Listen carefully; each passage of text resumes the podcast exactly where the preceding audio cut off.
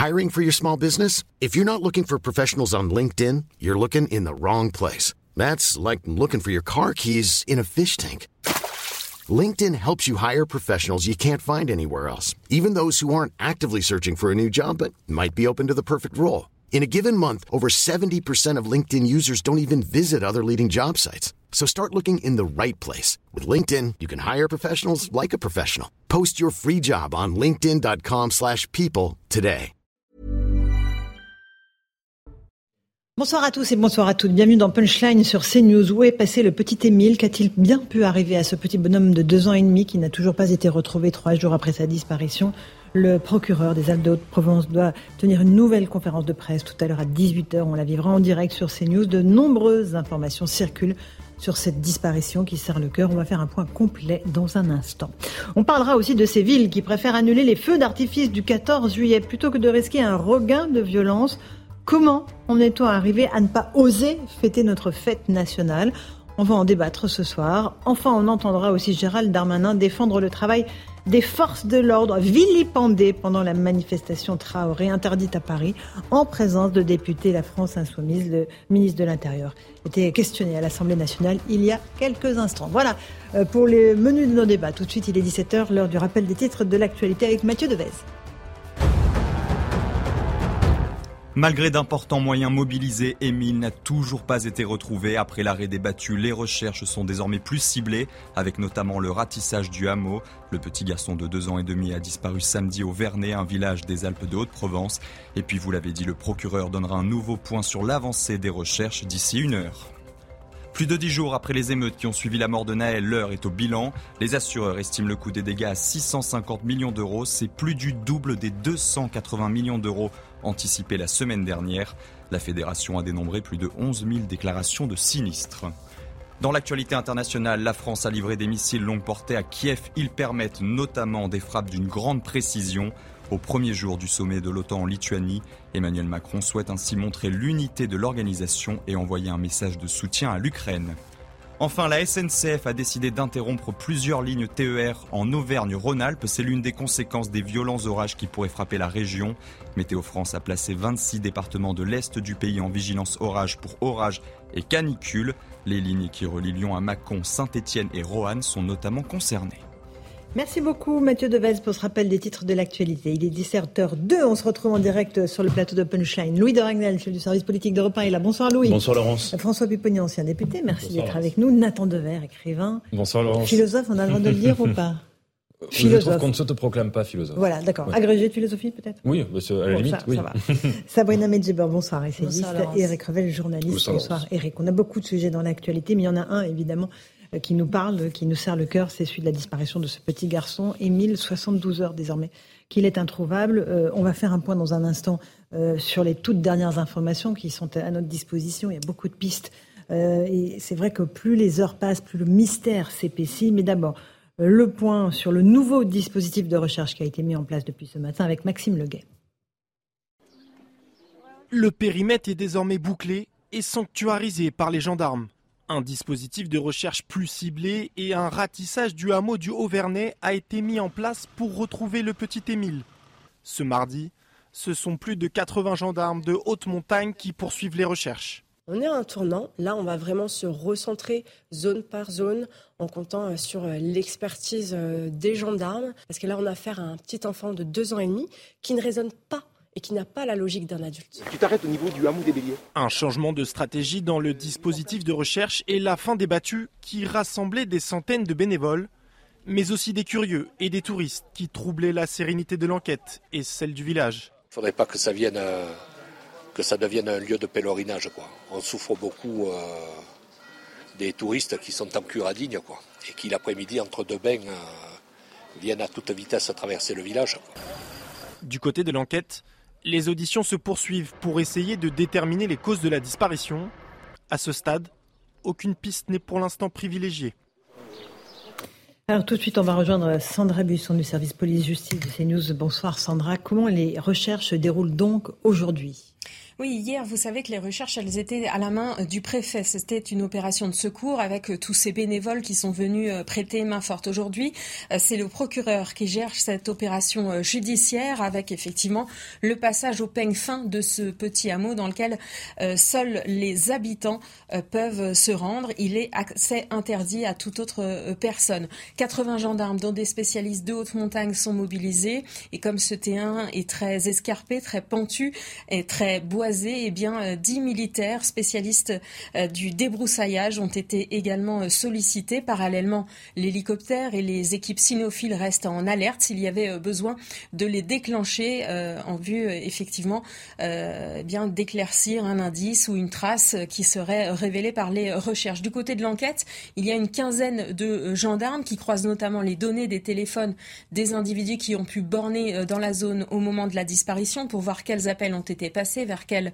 euh, correspondant. Les gendarmes qui poursuivent aussi euh, les auditions, on vous l'a dit euh, depuis ce matin, c'est en ligne directrice de ce qui s'est fait hier, audition de tous les gens qui auraient pu apercevoir quelque chose. Un gendarme me disait un petit peu plus tôt dans, la journée que la spécificité dans ce cas, c'est qu'effectivement, il n'y a aucun élément, aucun indice qui pointe vers une piste privilégiée, que ce soit un homicide, une disparition avec enlèvement ou effectivement un accident euh, de voiture. Rien, euh, aucun élément probant en ce sens, ce qui fait que toutes les pistes restent euh, étudiées par les enquêteurs et aucune n'est écartée en l'état. Bien sûr, Sandra, et on, sait pourquoi le procureur prend la parole tout à l'heure à 18h. Est-ce que c'est juste pour faire un point sur l'enquête pour... A priori, dans les échanges qu'on a eus avec lui dans la journée, il était prévu effectivement qu'il fasse un point sur le dispositif et les recherches en milieu d'après-midi.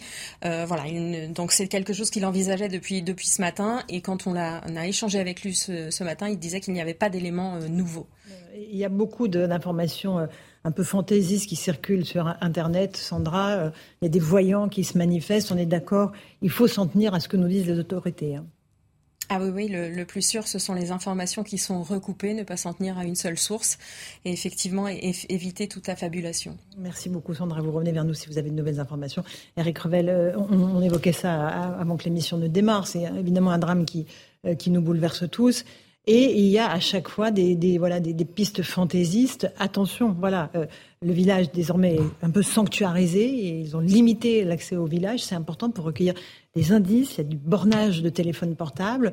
Euh, on sent qu'il y a un nouveau tournant dans cette enquête. Oui, oui, on le, sent depuis la, conférence de presse hier du procureur de la République de Ligne-les-Bains. Euh, Rémi Avon et du préfet Chapuis, on sent qu'il y a une nouvelle évolution parce qu'évidemment, les grandes battues, euh, quand on recherche une personne, ont été arrêtées. Comme vous l'avez dit, il y a un périmètre de sécurité euh, euh, qui est assuré par les gendarmes. Et hier, le procureur de la République signifiait qu'il cherchait des indices localisés. Ça veut dire qu'on n'est plus forcément a priori sur la fugue d'un enfant ou la disparition d'un enfant, mais peut-être sur d'autres pistes plus mmh. complexes. Mais vous avez raison, c'est que cette attente devient angoissante. Évidemment, euh, l'inquiétude est terrible pour les parents, mais, ça devient, j'allais dire, une, cause presque nationale. C'est-à-dire mhm. que chacun se sent concerné par la disparition de sept enfants, euh, de ce petit garçon, euh, vous l'avez vu sur les photos, avec cette fleur de pissenlit coincée dans une oreille. Et chacun maintenant a envie de savoir le, plus rapidement possible parce que ça devient très oppressant. Cette affaire devient une affaire nationale. Bien sûr, c'est évidemment un drame, Louis de Ragnel. Euh, on sait qu'il y a des auditions d'habitants qui sont toujours en mm. cours, euh, recherche de traces et d'indices, je le disais, bornage des téléphones portables. C'est-à-dire qu'on va rechercher grâce aux, satellites, c'est ça? euh, qui est arrivé grâce aux antennes relais. Aux antennes relais, C'est grâce aux antennes relais et en fait il y a, deux types d'éléments qui sont recherchés. À la fois tous les téléphones portables qui ont borné dans la zone, sans forcément que vous ayez pu utiliser votre téléphone, et aussi, euh, ça c'est une autre technique qui consiste à, à, donc mettre sur écoute ou alors récupérer le contenu de conversations téléphoniques qui ont été passées euh, dans la zone à un moment donné. Donc euh, voilà. Donc c'est deux types d'éléments euh, que les enquêteurs euh, recherchent. Donc le, les écoutes, ça pour le coup, entre guillemets, c'est assez simple techniquement à récupérer. Ça, ou pas? Et ensuite le bornage, mm-hmm. ce qui donc ça, ça, fonctionne. Il y a une réquisition judiciaire mm-hmm. auprès des opérateurs téléphoniques. qui ensuite fournissent les numéros de téléphone. Ensuite, évidemment, il faut faire euh, pointer un numéro de téléphone en face d'une identité. Il faut convoquer les personnes à la brigade de gendarmerie. Il faut les entendre, savoir simplement, voilà, vous étiez où est-ce que vous étiez à telle heure et tel jour, euh, et voir s'il y a des éléments suspects ou si euh, dans le récit de ces personnes qui vont être entendues, est-ce qu'ils ont vu quelque chose de particulier? François Pupponi sur cette disparition. Oui, plus en plus passe, on passe dans le judiciaire. Hein. Mhm. Donc, c'est que ce qu'on a retenu hier de la conférence de presse, c'est que même si le préfet et le procureur ont dit qu'il y avait encore de l'espoir, mais bon, on passe dans le judiciaire, mhm. il y a moins de recherches, c'est une recherche plus ciblée. Effectivement, sur le téléphone, ça, on essaie de voir qui est passé, on va regarder dans les fichiers euh, des personnes qui sont connues, s'il y en a qui sont passées par là, etc. Donc il y a tout un travail euh, très, de, très fin qui est fait par les services de police et de gendarmerie. Après, voilà, on espère toujours. Bon, mais c'est vrai que plus le temps passe, moins on a d'espoir. Euh, et alors, effectivement, vous avez dit les, voyants. Il y a énormément de voyants sur Internet. J'ai été contacté hier par. Euh, oui, vous avez reçu vous-même un, message sur votre téléphone avec une localisation. localisation le petit est là. Bah, J'en ai parlé donc à la gendarme qui était là. Alors voilà, il faut appeler le service de gendarmerie, donner l'information. Ça se fait. Hein. Moi, je, je, je, rappelle que j'avais cherché avec d'autres personnes à côté de mon village en Corse un enfant qui était parti. effectivement, on est allé voir la mère d'une amie, d'un ami, pardon, qui est connu pour avoir des dons de voyance qui avait donné des informations, qu'ils étaient toujours vivants. Alors après, on y croit, on n'y croit pas, c'est autre chose. Mais les gendarmes et les policiers travaillent sérieusement euh, avec dans, le cadre de certaines enquêtes. Alors ça peut paraître complètement fou, euh, mais écoute en tout cas euh, parfois le témoignage et, et, essaye de s'orienter parfois en mm. fonction de, de ces éléments-là. Sabrina, je pense qu'il faut rester un peu dans la rationalité mm-hmm. et dans la prudence. les enquêtes sont diligentées, comme le disait Monsieur Puponis, c'est passé au, au peigne fin. Il y a eu une déclaration préalablement du procureur. Il y en aura une dans quelques minutes, donc nous verrons bien où en est l'enquête et à quel stade, enfin, quelles, seront les déclarations euh, concernant la disparition de ce petit qui nous inquiète tous. Alors effectivement, ça fait trois jours. Euh, euh, la, la, la, comment dire la, la, disposition de ce garçon, enfin, il a quand même deux ans, donc on peut évidemment supposer énormément de choses, mais je pense qu'il faut rester quand même prudent et, rationnel et attendons les déclarations du procureur. Nous sommes, euh, un, mot là-dessus, Nathan Devers, sur peut-être le visage de l'innocence que représente ce petit garçon?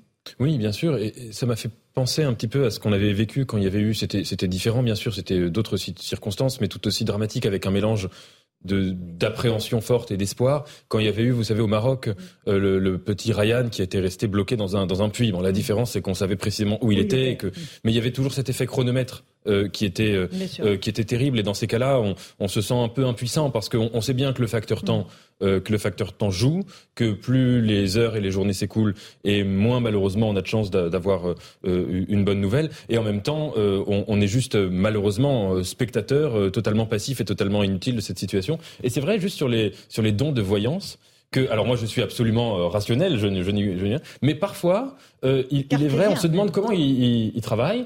Parce mhm. qu'il peut avoir des hypothèses qui sont intéressantes. Je me souviens, euh, mhm. Geneviève Delpech, par exemple, qui est la veuve de, de Michel Delpech et qui avait dit sur l'affaire du pont de Ligonnès une hypothèse qui était J'en sais rien, mais qui était intéressante, en tout cas par rapport à l'enquête pour ceux qui sont intéressés. effectivement le, le, sujet du, du, jour, mais effectivement toutes les informations sont actuellement euh, étudiées euh, par les enquêteurs qui sont sur le terrain. Euh, on va passer maintenant au 14 juillet, à ce fameux 14 juillet, tant redouté par certaines communes, certaines communes à tel point qu'elles annulent en cascade les festivités, notamment les feux d'artifice, par peur de regain de, de violences urbaines. Vous l'avez vécu, François Pupponi. Vous aviez déjà, vous m'avez dit hier, annulé le feu d'artifice à Sarcelles il y a une vingtaine d'années, donc ce n'est pas nouveau. Euh, on va écouter Thibault de Montbrial, président du Centre de réflexion sur la sécurité intérieure, qui était mon invité ce matin. Il estime que c'est un signe que la France va mal. Écoutez-le. on a quand même été assez surpris par la façon dont, après euh, une montée en puissance très intense pendant 4 ou 5 jours, euh, les, les, émeutes euh, de, en, en, quasiment 48 heures se sont arrêtées presque partout. Il euh, n'y a, a, pas d'explication complètement rationnelle. Bien sûr, il y a eu une, une réponse policière qui a, qui, a, qui a, été efficace. Bien sûr, les caïds dans les quartiers avaient intérêt à une forme de retour au calme pour que le business reprenne et que la police s'en aille. Il va y avoir un dispositif que le ministère de l'Intérieur va annoncer dans les, dans les prochaines Sans heures. Sans doute très important. Hein, Sans doute très important. 45 000 forces de l'ordre déployées. Et, et, et si on fait un pas de côté, c'est quand même sidérant qu'en 2023, on soit obligé de mobiliser 20% de nos forces de sécurité intérieure rien que pour fêter notre fête nationale. Moi, c'est ça qui me frappe beaucoup. J'espère que ça va bien se passer. J'en suis pas complètement sûr, mais euh, on verra. De toute façon, nos, forces de sécurité s'adapteront. Mais le simple fait qu'on se pose cette question et que cette tension soit ressentie partout, euh, dans, les, aussi bien dans les municipalités qu'à l'échelon gouvernemental, montre que la France va vraiment mal. C'est vrai, euh, Louis Darnel, que on n'ose plus fêter le 14 juillet. Enfin, c'est une réalité aujourd'hui dans notre pays. Ah bah, et puis, et puis il y a des, il y a quand même le 14 juillet aussi à, Nice. Euh, enfin, il y, a, quand même des, des, souvenirs aussi un peu traumatiques euh, dans l'esprit des Français. Mais effectivement, là, c'est, pas du terrorisme. J'évoquais le terrorisme à Nice. Mais, mais déjà, chez beaucoup de parents, par exemple, ça, ça crée une forme de réticence à, à aller dans des rassemblements avec des lieux, mmh. dans des lieux publics comme ça. Euh, mais effectivement, Thibault de Montbrial a raison. Euh, le pays va mal, c'est une illustration du fait que le, pays va mal. Euh, pour l'instant, les anticipations qu'on a pu obtenir mhm. par rapport à ce qui peut se passer le 14 juillet, le 13 mhm. et 14 juillet. Oui, parce que les deux soirées sont à risque. 13 hein. juillet au soir, 14 juillet au soir. c'est pour l'instant, ça n'apparaît pas comme des soirées aussi explosives qu'au moment des émeutes il y a mhm. quelques jours mais euh, il y a une vigilance énorme, il y a énormément de saisies euh, de mortiers d'artifice, il y a tous les services qui sont mobilisés, il y a même les, services douaniers, il y a des contrôles aux frontières qui ont été renforcés. Et s'agissant enfin du, du, dispositif euh, de policiers et de gendarmes, globalement, même s'il y a une menace qui est bien plus forte que lors des précédents 14 juillet, de toute façon, à tous les 14 juillet, le, le, ministère de l'Intérieur mobilise, déploie sur le terrain euh, tout ce qu'il peut déployer. Ah oui, tout ce qu'il peut déployer. Tout ce qui, bah, c'est, ce sera un dispositif qui sera, oui, autour de entre 40 et 50 000 euh, personnes sur le. 50 000 personnes. A priori, c'est, c'est ça la fourchette de, de, de, tout ce que la France peut euh, mettre de policiers et de gendarmes en tenue sur le terrain. Éric Revel et Sabrina. Les CRS d'ailleurs qu'on rapatrie des plages et ils surveillent les baignades pour qu'ils viennent soutenir les forces de l'ordre qui vont surveiller le 14 juillet. Je ne sais pas si vous avez vu, mais c'est absolument incroyable. Donc la République euh, recule, le symbole il est très fort avec ce feu d'artifice du, 14 juillet, mais il y a un autre symbole aussi, c'est que chaque année, après le 14 juillet, le ministère de l'Intérieur égrène le bilan des voitures brûlées aussi. Ce qui est, ce qui est Comme le 31 décembre. Hein. Comme le 31 décembre, absolument. Mm. Donc c'est, c'est-à-dire qu'on se dit tiens, il y en a un peu moins ou tiens, il y en a un peu plus, mais on se dit pas il y en a zéro. Mm. Vous voyez, pendant des années, il y avait zéro voiture euh, brûlée. Donc euh, ces symboles de la, de la République qui reculent, ils sautent au mm. visage de, de, de tout le monde.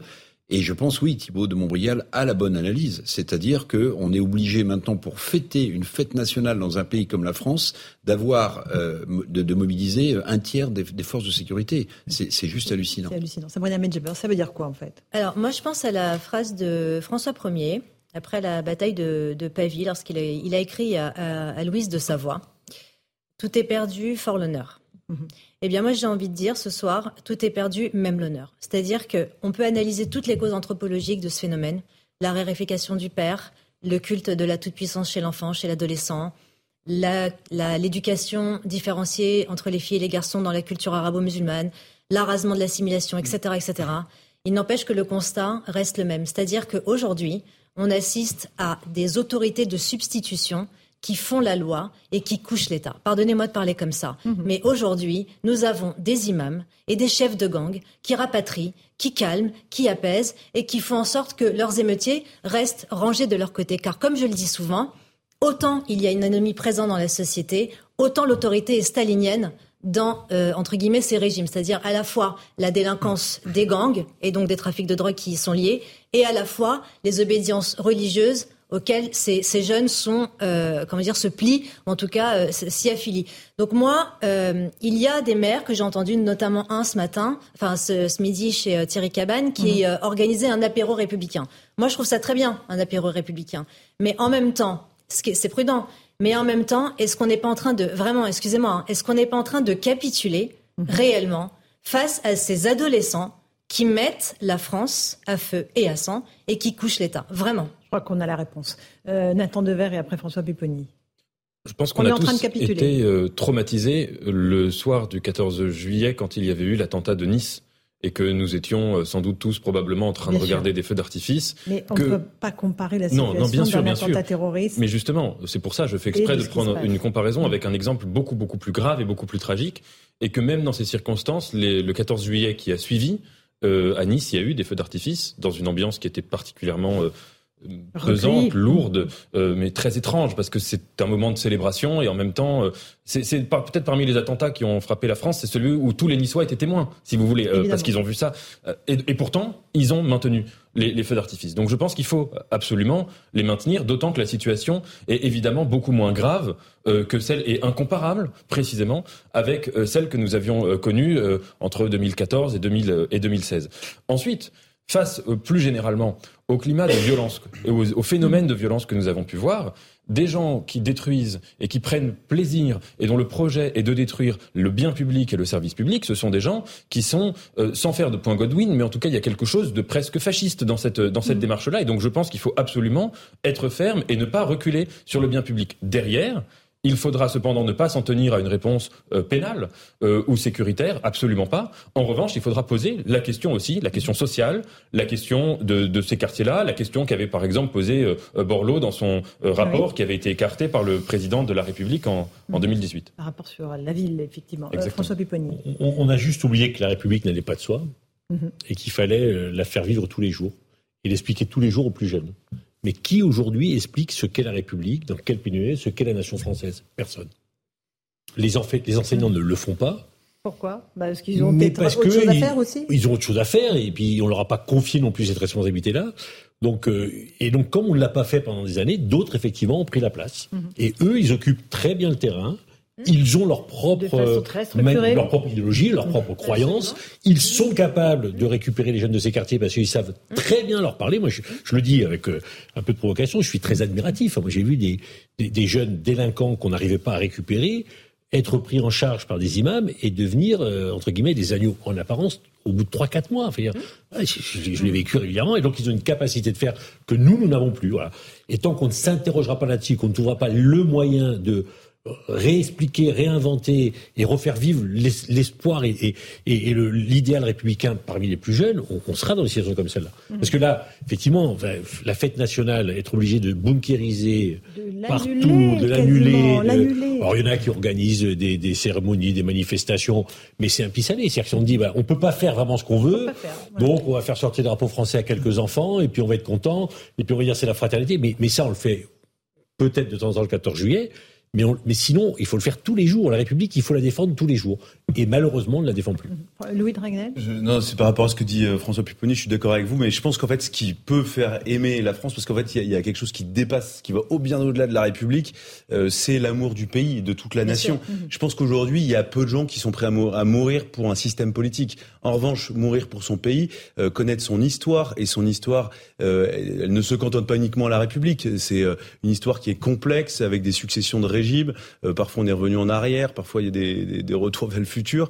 Euh, et, et, je crois vraiment qu'aussi, à, force de, il y, a beaucoup de gens qui ont voulu entre guillemets uniquement faire aimer la République en oubliant euh, l'amour de la France. Et, et parce que je pense qu'il y a un écueil aussi là-dedans.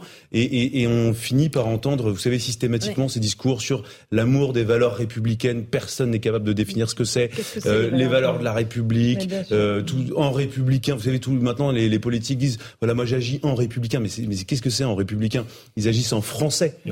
Et, donc c'est ils sont dans le champ républicain, ceux qui ne le font pas. Mais, non, mais ils sont des mots et, tout ça, c'est des mots qui ne correspondent à rien. En revanche, euh, il y a des gens qui aiment leur pays, il y en a qui l'aiment pas, il y en a qui veulent le soutenir, qui veulent le défendre, et il y en a qui consistent, qui, qui, pardon, qui pensent euh, que notre histoire est abjecte, que notre histoire est horrible. Et, je pense que si on recrée un vrai récit national euh, complètement complet, et si on commence par ça, je, pense que ça, ça marchera mieux que juste dire il faut aimer la République mais la République française, c'est pas n'importe laquelle. Oui, c'est quasiment la seule qui est laïque. Qui ne fait pas de référence. C'est le pays des droits de l'homme. Mm. C'est la seule république qui ne fait. Ouais, je crois qu'il y avait la Turquie aussi. Il faut que je vérifie si c'est encore le cas. Qui ne fait plus, qui ne fait pas référence à une religion dans ses textes fondateurs. Donc c'est pas n'importe quelle république. Mm. Il y a les nations, il faut aimer la France, mais la République française, dans le mm. monde entier, c'est un phare pour l'humanité. Et ce n'est plus un phare pour son propre pays. Donc ça pose un vrai problème. Sabrina et Moi, juste termine. Si aujourd'hui il y a en France des territoires qui sont charia compatibles islamo-souverain, c'est bien parce qu'on a aussi laissé faire. Moi, je veux bien qu'on se pose la question de savoir comment, en, étant, en étant arrivé là, à se demander si la France doit fêter sa fête nationale. Mais enfin, c'est ubuesque. Moi, je vais répondre simplement par une question, enfin par une réponse, pardon.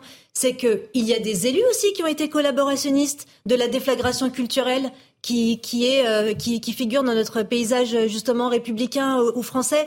Les politiques clientélistes, on les, ça fait 40 ans qu'on les connaît. Mhm. C'est ceux qui déversent justement euh, des aides parce que euh, il y a une idéologie misérabiliste, victimaire qui accompagne ces personnes qu'ils considèrent comme étant des opprimés, mhm. des gens qui appellent, qui achètent pardon la Pax Islamica qu'appelle de ses voeux Alexandre Delval pour justement avoir des réservoirs de voix. C'est une réalité politique aussi, il faut le prendre en compte. Dans un instant, vous avez raison. Éric Revel, un dernier ben, mot. Moi, ce qui me frappe, si vous voulez, c'est que dans ce pays, on n'est jamais parvenu, parce qu'il y a toujours un conflit de droite-gauche, à avoir la même lecture historique. Et là, vous venez d'assister exactement à ce mm. que je vais illustrer, c'est-à-dire Louis de Ragnel qui dit l'histoire de France commence pas avec la République et François Pouponi qui dit, et, il a, et les deux ont raison, la, République, française, c'est pas la plus En réalité, le discours historique de la droite, c'est de dire qu'en réalité, l'histoire de France commence avec le baptême de Clovis.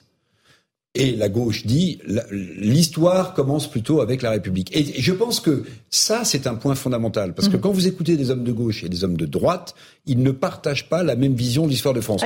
Moi, je serais plutôt enclin pour dire il faut prendre toute l'histoire de France, donc depuis le baptême de, de, de, Clovis, avec ses ombres d'ombre et, et, et, et, ses fulgurances. Vous avez raison. Mais aujourd'hui, on a honte de cette histoire de France. Euh, il va falloir l'assumer. Petite pause, on se retrouve dans un instant dans Punchline et on est clair. Euh, on écoutera Gérald Darmanin qui justement va revenir sur le fait que les forces de l'ordre sont vilipendées par une partie de la gauche, la France insoumise pour ne pas les citer. Tout de suite. Il est 17h31, on est en direct dans Punchline sur CNews. Tout de suite, le rappel des titres de l'actualité avec euh, Mathieu Devez. Mais non, en fait, c'est pas... Non, non, c'est l'été, pardon, excusez-moi, il n'y a pas de rappel des titres de l'actualité à 17h30. C'est à l'heure fixe. Oui, oui, voilà, je suis désolée, j'espérais que Mathieu Devez euh, surgisse euh, dans notre studio. Mais non, c'est toutes les heures. Donc, pardon, on va reprendre avec Louis de Ragnel, François Pupponi, Nathan Dever, Sabrina Medjeber et Eric Revel. On évoquait tout à l'heure le 14 juillet que certaines communes ne vont pas fêter.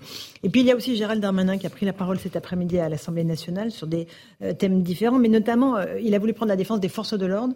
Euh, après la manifestation organisée samedi à Paris, manifestation interdite organisée par le comité Traoré, dans laquelle on a vu des députés français insoumises avec l'écharpe tricolore défiler entourés de slogans Tout le monde déteste la police. Écoutez le ministre de l'Intérieur.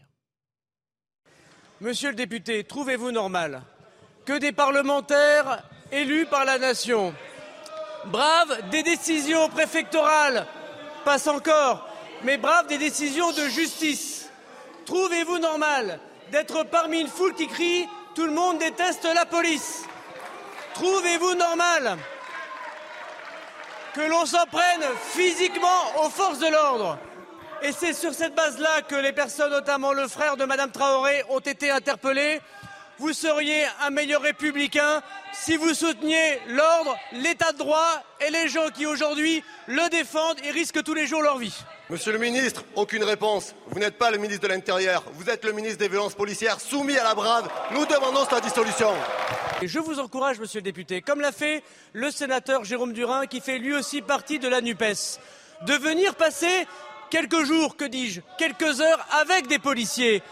Soyez parmi eux, touchez leur salaire, risquez votre vie, embrassez une dernière fois vos enfants, et alors vous pourrez faire les gestes de dédaignement. Il est facile de parler dans un fauteuil rouge, il est plus compliqué d'aller voir les policiers bien en face. Merci beaucoup, monsieur le ministre. Voilà pour euh, cet euh, échange musclé entre le ministre de l'Intérieur et un député de la France Insoumise, Eric Revel. Euh, cette déclaration de Darmanin me ah bien. on hein, peut que euh, acquiescer à ce qu'il dit. Hein. Franchement, les arguments de, du député et les filles n'en sont pas. Bon, alors je dis pas qu'il n'y a pas des violences policières. Je dis pas qu'on n'a pas été parfois euh, choqué de certaines interventions, euh, notamment des, des fameuses Bravem, mais remettre en cause toute la police de la, façon où le font les députés. D'autant que quand eux-mêmes sont menacés, on ministre des violences policières. Oui, non, mais c'est qu'on a l'absolu. Mais Louis Dragnel en en parlait hier. Parfois, ces députés qui sont menacés de la France insoumise, ils sont protégés par la police, vous voyez. Et, ils réclament leur protection. bien hein. sûr. Donc, si vous voulez, cette espèce d'hypocrisie euh, politique constante, et je rajoute, c'est quand même extrêmement dangereux parce que ce sont des élus de la République. Derrière, président de la commission des finances, voilà, le président que l'on voit en ce moment, qui, qui, qui, a, qui a entendu, comme tout le monde, euh, tout le monde euh, euh, déteste, déteste la, police. Il y a cette espèce d'hypocrisie, mais le problème, c'est que derrière, il y a des électeurs, et derrière, il y a des gens qui peuvent croire, qui peuvent euh, être de plus en plus violents face aussi à des policiers qui, eux, sont euh, aussi parfois euh, à bout. Donc moi, ça me semble extrêmement dangereux quand même, puisqu'on parlait de la République tout à l'heure, que des élus de la République se prêtent à ce jeu-là, surtout quand ils sont protégés eux-mêmes par la police. évidemment. Louis Dragnel, sur la dissolution d'Abraham, vous aurez tout ça par vous inquiétez euh, je, je, suis entièrement d'accord avec ce que vient de dire Eric euh, Revel. En fait, ce qui est un peu dingue dans cette histoire, euh, c'est que Gérald Darmanin s'offusque euh, d'avoir vu des députés de la France insoumise euh, participer à une manifestation interdite qui, dans laquelle, par ailleurs, il y avait des slogans, beaucoup de slogans, tout le monde déteste la police. Et les deux arguments aujourd'hui qu'ont des députés de la France insoumise, on vient de l'écouter, donc Monsieur Porte L'argument de réponse, c'est euh, vous êtes le, vous n'avez pas dissous la, la Bravem et vous êtes le ministre des violences policières. Enfin, c'est le degré zéro de la répartie.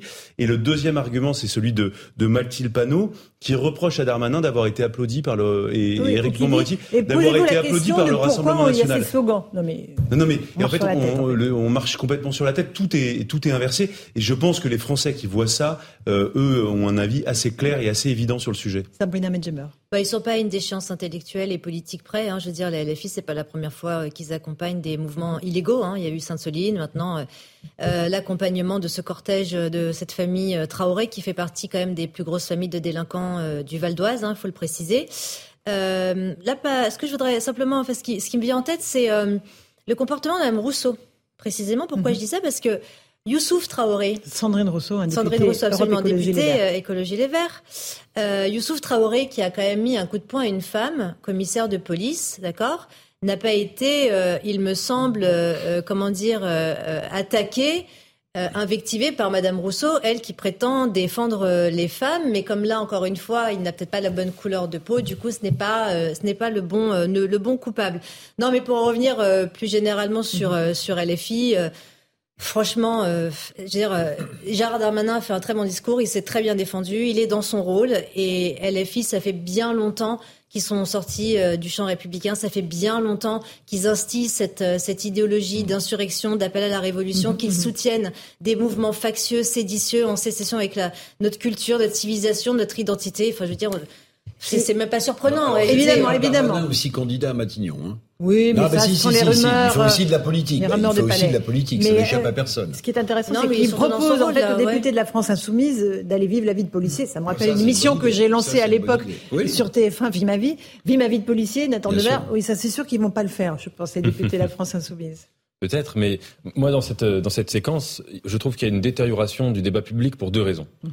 Premièrement, moi je le dis, je suis gêné de voir quand même le nombre de manifestations qui sont interdites, qu'on soit d'accord ou pas avec ces manifestations. Ça veut dire qu'on l'a vu pendant la réforme des retraites, où il y a eu plein de manifestations interdites, y compris des manifestations dont j'avais dit qu'à titre personnel, elles ne me plaisaient pas trop. Le, par exemple, la méthode des casserolades, je trouve que c'est le symbole, c'est de faire taire mhm. autrui. Euh, j'avais dit que je n'aimais pas pas, mais ça, si vous voulez, c'est une remarque personnelle, subjective, qui ne concerne que moi, qui n'a aucun intérêt politique, et jamais il me serait venu à l'esprit de dire les casserolades ne me plaisent pas, il faut donc les interdire. Je dirais exactement la même chose pour la marche euh, euh, euh enfin en, pour la, en justice pour Adama Traoré, parce que si vous voulez euh, que, que euh, le gouvernement ou que tel ou tel dans le débat public soit en désaccord avec Assa Traoré et ses partisans, eh ben c'est très bien, c'est le débat démocratique. En revanche, que les désaccords prennent systématiquement la forme d'une volonté d'interdiction, ça me pose problème. Et la deuxième chose, la deuxième raison pour moi de détérioration sur la question de la police. La police, à un moment, il faut juste peut-être remettre un peu l'église au milieu du village. C'est une institution. C'est-à-dire que je pense que personne, euh, à part peut-être quelques anarchistes hard, ne dirait que dans la société, il ne faut pas de police. Tout le monde est d'accord là-dessus. Mais à ah, partir de là, il y en a qui demandent que la police soit désarmée et qu'elle ne fasse plus rien. Hein. C'est la stratégie. Ah oui, oui, oui. Et, le NPA, par exemple. Oui, mais à partir de là, une institution, on peut avoir un regard critique sur une institution sans insulter les gens. Je vous donne un exemple. La santé publique, l'hôpital. Bon, euh, on peut critiquer la manière dont fonctionne l'hôpital et jamais on emploierait comme slogan le fait de dire tout le monde déteste l'hôpital public. Et pourtant, on est tous d'accord pour dire qu'il y a des problèmes fondamentaux dans l'hôpital public. Des assassins, par exemple. Non, mais bien sûr, mais ensuite, par exemple, on sait. Ce qui est le cas pour la police. On sait que les baisses de budget, on sait que la gestion de l'hôpital peuvent engendrer des, des, conditions de travail qui font qu'il peut y avoir plus d'erreurs médicales, qu'il peut y avoir des comportements. Donc vous voyez, et, jamais on viendrait à faire cet amalgame entre la réflexion démocratique sur le fonctionnement et la doctrine d'une institution et le fait d'insulter et de généraliser et d'essentialiser les gens. Sauf que la stratégie, elle est très claire de la part de, de la France insoumise. Ils veulent déstabiliser l'institution. Aujourd'hui, qui protège l'institution? C'est la police. Donc en fait, leur stratégie, c'est désarmer la police. Et toutes leurs argumentations, leurs manifestations, leurs slogans, c'est ce sont des assassins, ils sont racistes. Donc il faut les donc ils sont en train de et, ils sont en train d'y arriver.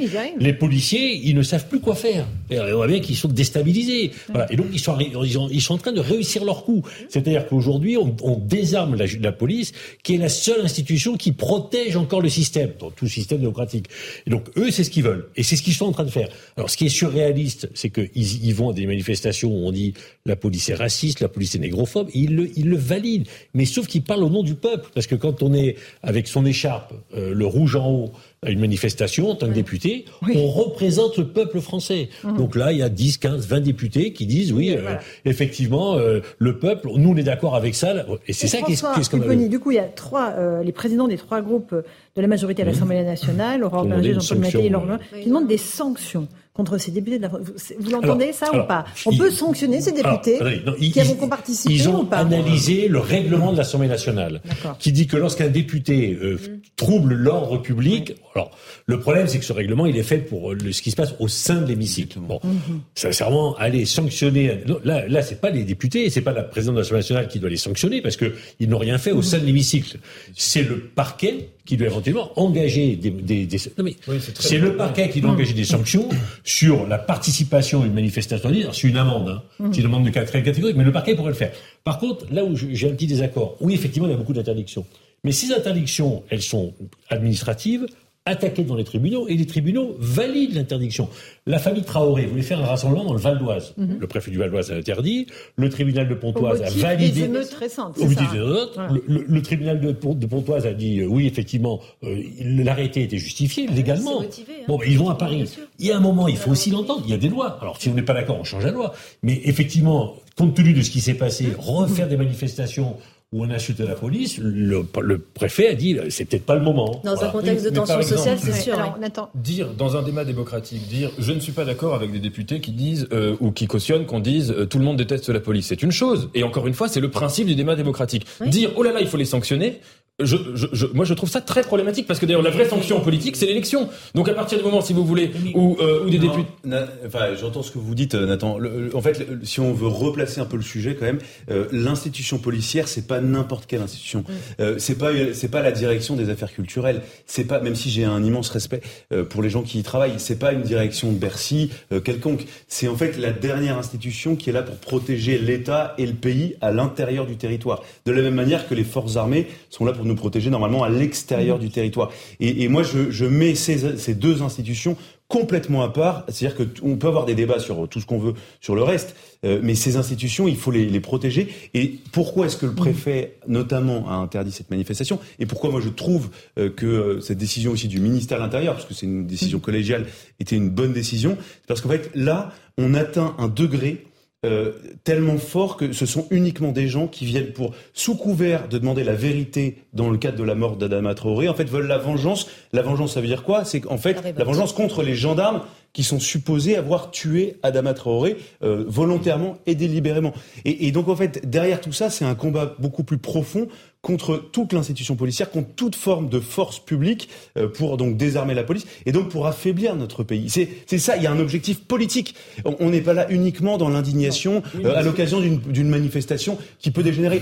Quasiment toutes les manifestations euh, pour en hommage d'Adama Traoré, ont quasiment toutes dégénéré et les policiers, euh, quasiment systématiquement, euh, sont pris à partie. Je rappelle simplement que c'est une famille, la famille Traoré, vous l'avez rappelé tout à l'heure, qui a quasiment de toute la fratrie, ils ont un, CV judiciaire long comme le bras. le, le, juste, si vous mettez bout à bout toutes les mentions des fichiers au traitement des antécédents judiciaires de toute la famille, ça tient sur 11 pages.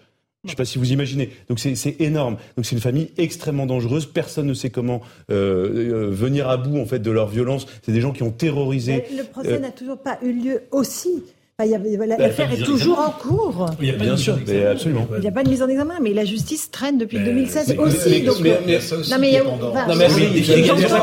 mais, les actes d'enquête, même avant même qu'il y ait le procès, les actes d'enquête sont contestés par la famille d'Adama Traoré parce qu'ils ne supportent pas l'idée. pas.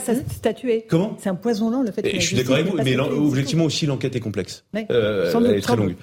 Mais derrière, en fait, on n'est pas là en train de dire je suis pour ou contre la Poste, je suis pour ou contre une manifestation manifestation, un concert ou un feu d'artifice. Euh, là, on parle en fait de gens qui veulent détruire notre pays. Il y a déjà eu des violences dans des manifestations, des violences vraiment massives dans des manifestations de, de, pour Adama Traoré? Absolument, avec notamment un des frères d'Adama Traoré qui était celui qui, que les gendarmes voulaient interpeller au moment où Adama est mort, qui s'appelle Bagui Traoré, et qui lui, pareil, a un CV judiciaire long comme le bras, et ça avait dégénéré. Il y avait des policiers qui avaient été molestés, renversés. Il y avait des renforts qui avaient été appelés. Je vous rappelle simplement, très rapidement, ce qui s'est passé à Beaumont-sur-Oise au moment de et à Persan parce que c'était à cheval sur les deux villes au moment euh, où éclate l'affaire euh, Traoré. Euh, il y a des hélicoptères de la gendarmerie qui ont failli se faire abattre euh, par des armes à feu, euh, par les habitants euh, qui étaient très largement téléguidés par la famille Traoré. Il y a quand même un membre de la famille Traoré qui a conduit un bus pour forcer les grilles de la brigade de gendarmerie de Persan pour, pour, et pour mettre le feu. Et on l'avait rappelé mhm. hier, je crois, 100% des gendarmes qui travaillaient à Persan, à la brigade, ont demandé leur mutation et de manière exceptionnelle, ça n'est jamais arrivé. Le directeur général de la gendarmerie nationale de l'époque a accepté, 100% des demandes de mutation. Allez, euh, autre, euh, vous voulez euh, rajouter quelque chose, Eric, puis après on passe à, un autre thème. Il a raison, le juge de paix sont les urnes, mais on a l'impression, quand on écoute les députés de la France insoumise, alors qu'ils peuvent être plein de récriminations sur l'utilisation du 49.3 et sur ce qu'ils considèrent peut-être à juste titre, même si c'est constitutionnel, comme un délit de démocratie, on a l'impression justement qu'ils ne respectent pas la, vérité des urnes et des scrutins. Pourquoi? Parce qu'ils sont une force fortes à l'Assemblée nationale, mais ils ne sont pas majoritaires. Donc on a l'impression que quand il, il, se, il, se, donne à ce, enfin, à ce spectacle en épaulant des gens qui, euh, euh euh, et en étant dans les manifestations qui sont interdites, on a l'impression qu'ils ne respectent pas eux ni euh, ce qu'ils représentent comme force, qui est une force d'appoint et pas majoritaire à l'Assemblée nationale, mais qu'en plus ils ne respectent pas les lois. Donc on a quand même un problème. Mais, oui, mais on a quand même un problème.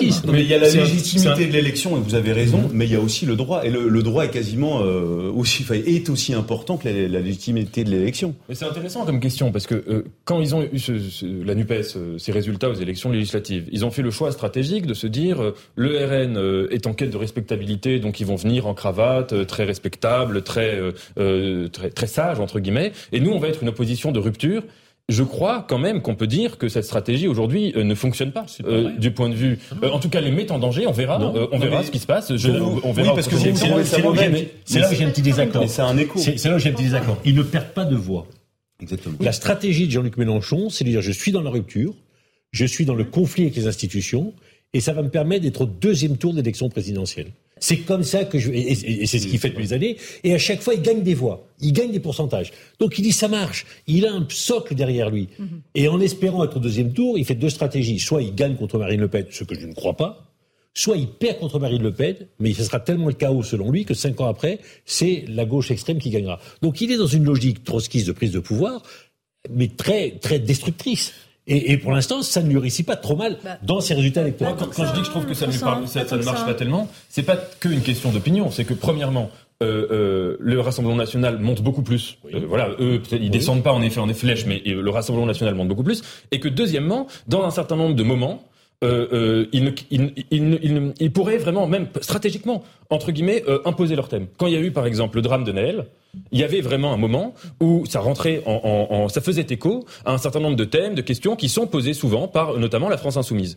Et le fait d'avoir euh, refusé, pour certains pas tous, mais d'appeler au calme, etc., ça, ça les a empêchés, je pense, de porter le discours qu'ils auraient pu porter s'ils n'avaient pas eu cette stratégie de rupture. Donc c'est pour ça qu'à mon avis, même si ça ne les fait pas dégringoler, ça les empêche d'être dans une stratégie vraiment de, de, de, de montée politique. N'oubliez pas qu'il y a un député, c'est Carlos Martin Bilingo, qui le soir des émeutes de Nanterre a été à Nanterre. il s'est fait, il s'est fait mettre dehors, euh, Et c'est qu'ils étaient même dans la logique d'aller discuter. Et jamais vous les avez entendus il est député de ma circonscription, et ce qui est battu, il n'a pas été visiter les commerçants qui ont été euh, vandalisés. Hein. On les a pas entendus. Hein. non seulement, vous avez raison, euh, la, la, NUPES et LFI auraient pu capitaliser sur ce débat, euh, des violences policières, mais c'est pire que ça. C'est que la Nupes est en train d'exploser sous nos yeux. Euh, les déclarations de Fabien Roussel, il, a, il disait dans, dans l'Oise matin, je crois aujourd'hui, que la Nupes est dépassée. Donc en fait, vous voyez bien. Que... Pardon Laine nouvelle. Laine nouvelle, pardonnez-moi. Laine nouvelle. Il faudra Donc en fait, la Nupes est Quand il faudra aller aux élections, Eric.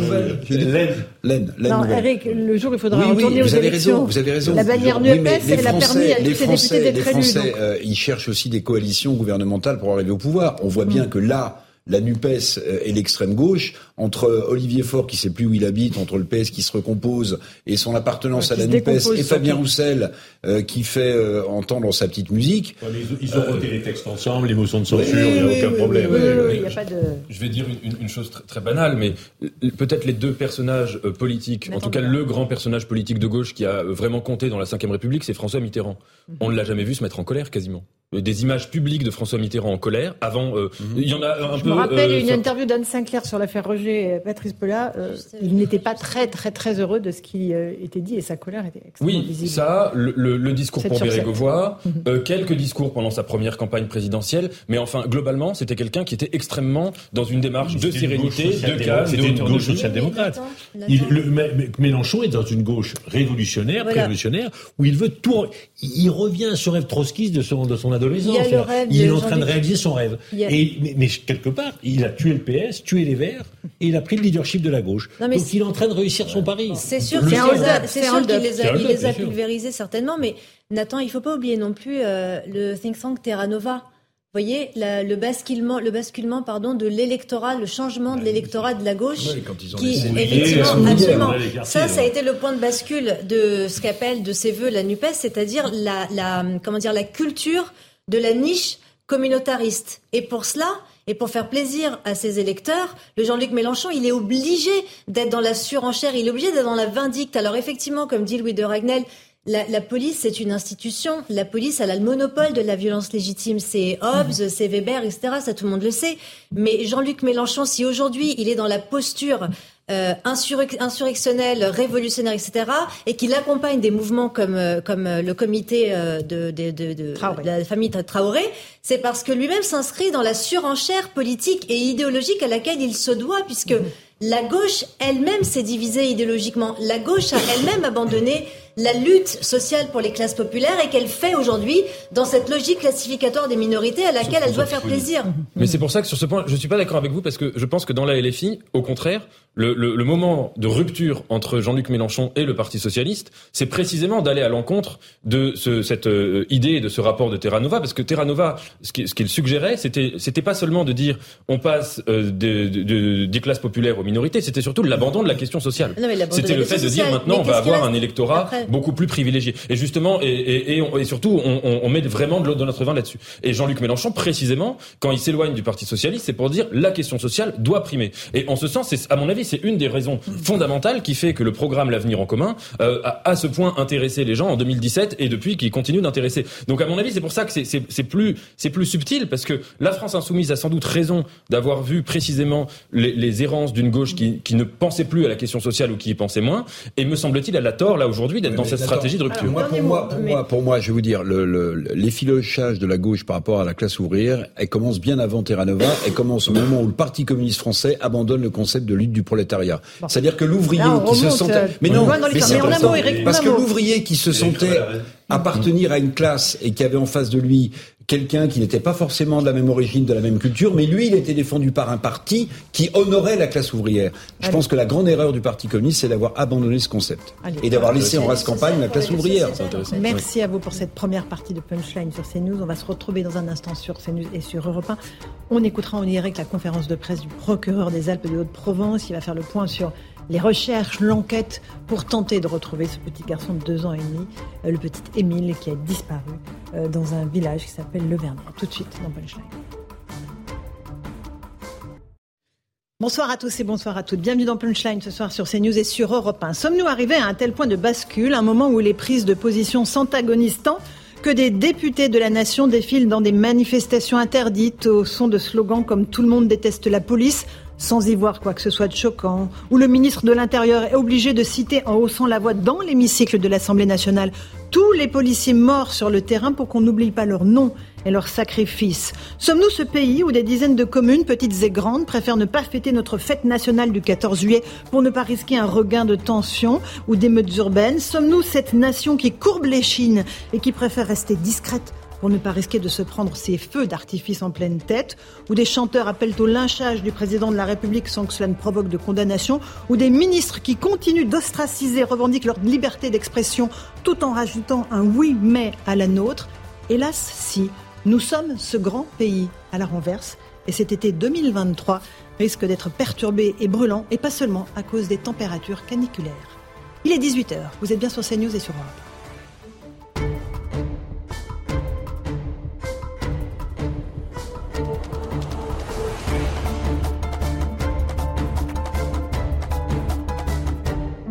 18h pile, bienvenue si vous nous rejoignez à l'instant sur Europe 1 et sur CNews. Tout de suite, nous allons partir euh, vers la commune du Vernet où le procureur de la République des Alpes de Provence fait un point sur la disparition du petit Émile, deux ans et demi. De Barcelonnette. À l'heure où je vous parle, le petit Émile n'a pas été retrouvé. L'enquête judiciaire s'est poursuivie aujourd'hui comme au cours des deux jours précédents. Cette nouvelle journée d'investigation a été consacré à un nouveau pan de recherche très localisé sur le hameau même du Haut-Vernay. Ce matin, à 8 heures, après arrêté municipal, la zone a été bouclée et interdite d'accès à toute personne étrangère au hameau. Étrangère au hameau. Les gendarmes ont alors investi les lieux pour pouvoir procéder, et ils le sont toujours actuellement, à des opérations de ratissage judiciaire. Il s'agit de rechercher le moindre indice, la moindre trace qui nous permettrait de tenter de comprendre comment le petit Émile a disparu. Ces opérations de ratissage judiciaire ont duré toute la journée et se poursuivront demain. Elles ont mobilisé des gendarmes, mais également des militaires d'une section du génie de l'armée de terre spécialisée dans la recherche de caches. À l'heure où je vous parle, ces opérations qui sont toujours en cours n'ont pas apporté d'éléments utiles à l'enquête. Je salue le travail de la gendarmerie nationale. Je remercie les gendarmes, quelle que soit leur appartenance, puisque de nombreuses unités ont été mobilisées, certes pour les opérations de secours comme, et de recherche, comme le préfet l'a indiqué hier, mais aussi aujourd'hui pour les opérations de ratissage et plus largement pour l'enquête. Cet engagement est à la hauteur du volontariat qui avait été souligné hier par le préfet s'agissant des volontaires, tout le monde étant ému et mobilisé par la disparition de ce petit garçon. L'enquête continue, elle se poursuit. À ce jour, les 30 bâtiments qui composent le hameau du Haut-Vernay ont été totalement visités. 25 personnes qui se trouvaient sur le hameau ont été entendues. 12 véhicules ont été visités. Et aujourd'hui, 12 hectares ont été ratissés. Un ratissage méticuleux, des alignements de gendarmes, comme vous avez pu le constater, au coude à coude, qui ont pu cribler les zones qui avaient été définies pour vérifier s'il existait une trace ou un indice qui puisse nous aider dans le cadre de l'enquête judiciaire. Les investigations se poursuivront demain. La justice reste mobilisée et la gendarmerie renforce le dispositif d'enquête puisque d'une quinzaine, les enquêteurs sont passés à plus de 20 et la gendarmerie nationale au niveau central a décidé de transformer l'équipe d'enquête en cellule nationale d'enquête, ce qui permettra à, à nos enquêteurs de disposer de moyens régionaux et nationaux, notamment scientifiques et techniques, je pense notamment à l'Institut de recherche criminelle de la gendarmerie nationale, l'IRCGN, pour pouvoir accomplir toutes les investigations nous avions fait le choix d'une stratégie de, d'enquêter vite et fort, au niveau local et au niveau plus large, avec l'appel à témoins que j'avais lancé. À cette heure, ce sont près de 1200 appels qui ont été reçus et qui doivent faire maintenant l'objet de vérification. À titre d'exemple, dans l'après-midi, après signalement de la présence possible d'un jeune garçon ressemblant à Émile dans le département de l'Isère, un camping-car a été contrôlé, une levée de doute a été effectuée, ce n'était pas lui. Mais véritablement, les renseignements, et je rappelle la rigueur qui doit présider au contact de cette cellule, euh, seuls les renseignements utiles nous sont nécessaires. Et j'appelle à, la citoyenneté de tous pour que d'autres appels ne viennent pas parasiter le travail des enquêteurs, c'est très important. Nous avions adopté une stratégie dite de l'escargot, de commencer sur le hameau, d'élargir. Nous l'avons fait pour les visites domiciliaires, nous l'avons fait pour les auditions, nous l'avons fait aujourd'hui pour le ratissage. Ce ratissage sera encore étendu demain.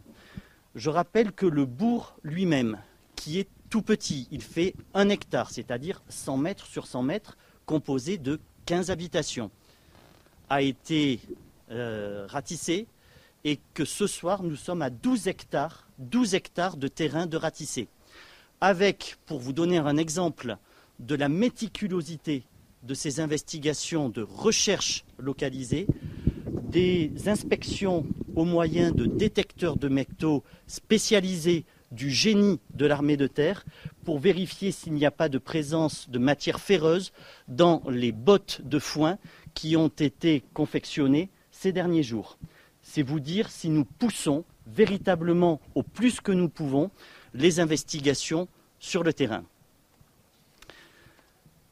L'enquête se poursuit désormais et nous nous apprêtons à entrer dans un second temps.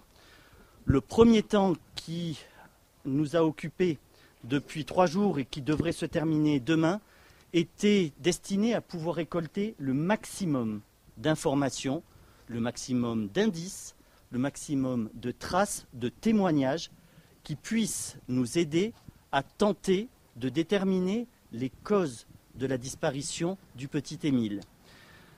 Il va falloir désormais exploiter toutes ces informations. Une fois l'ensemble appréhendé et euh, garanti, nous allons devoir maintenant, et ce sera tout le travail de la gendarmerie nationale, exploiter tout cela. Et je n'oublie pas la téléphonie dont je vous avais parlé précédemment. C'est un temps qui va être plus long, qui sera du temps d'analyse, d'examen et moins de terrain. Nous entrons donc dans un autre cadre, à la fois géographique, mais aussi temporel. Il va falloir laisser du temps aux gendarmes pour exploiter la masse considérable des informations qui ont été récoltées avec diligence sur ces trois premiers jours d'investigation.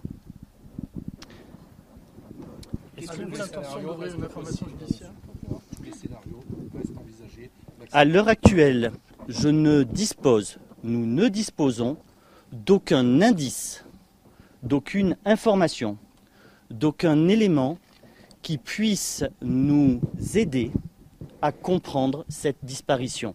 Nous en restons, comme je vous l'avais dit hier, comme je vous l'avais indiqué avant-hier, aux seuls deux témoignages qui voient l'enfant sortir du domicile et faire une dizaine de mètres dans la petite rue descendante qui est le seul, la seule voie de ce hameau. Quelles sont les, traces et les indices que vous recherchez là-haut? Je ne sais pas, qui appartiennent à l'enfant, des traces de sang, des traces de quelque chose Le spectre est des plus larges.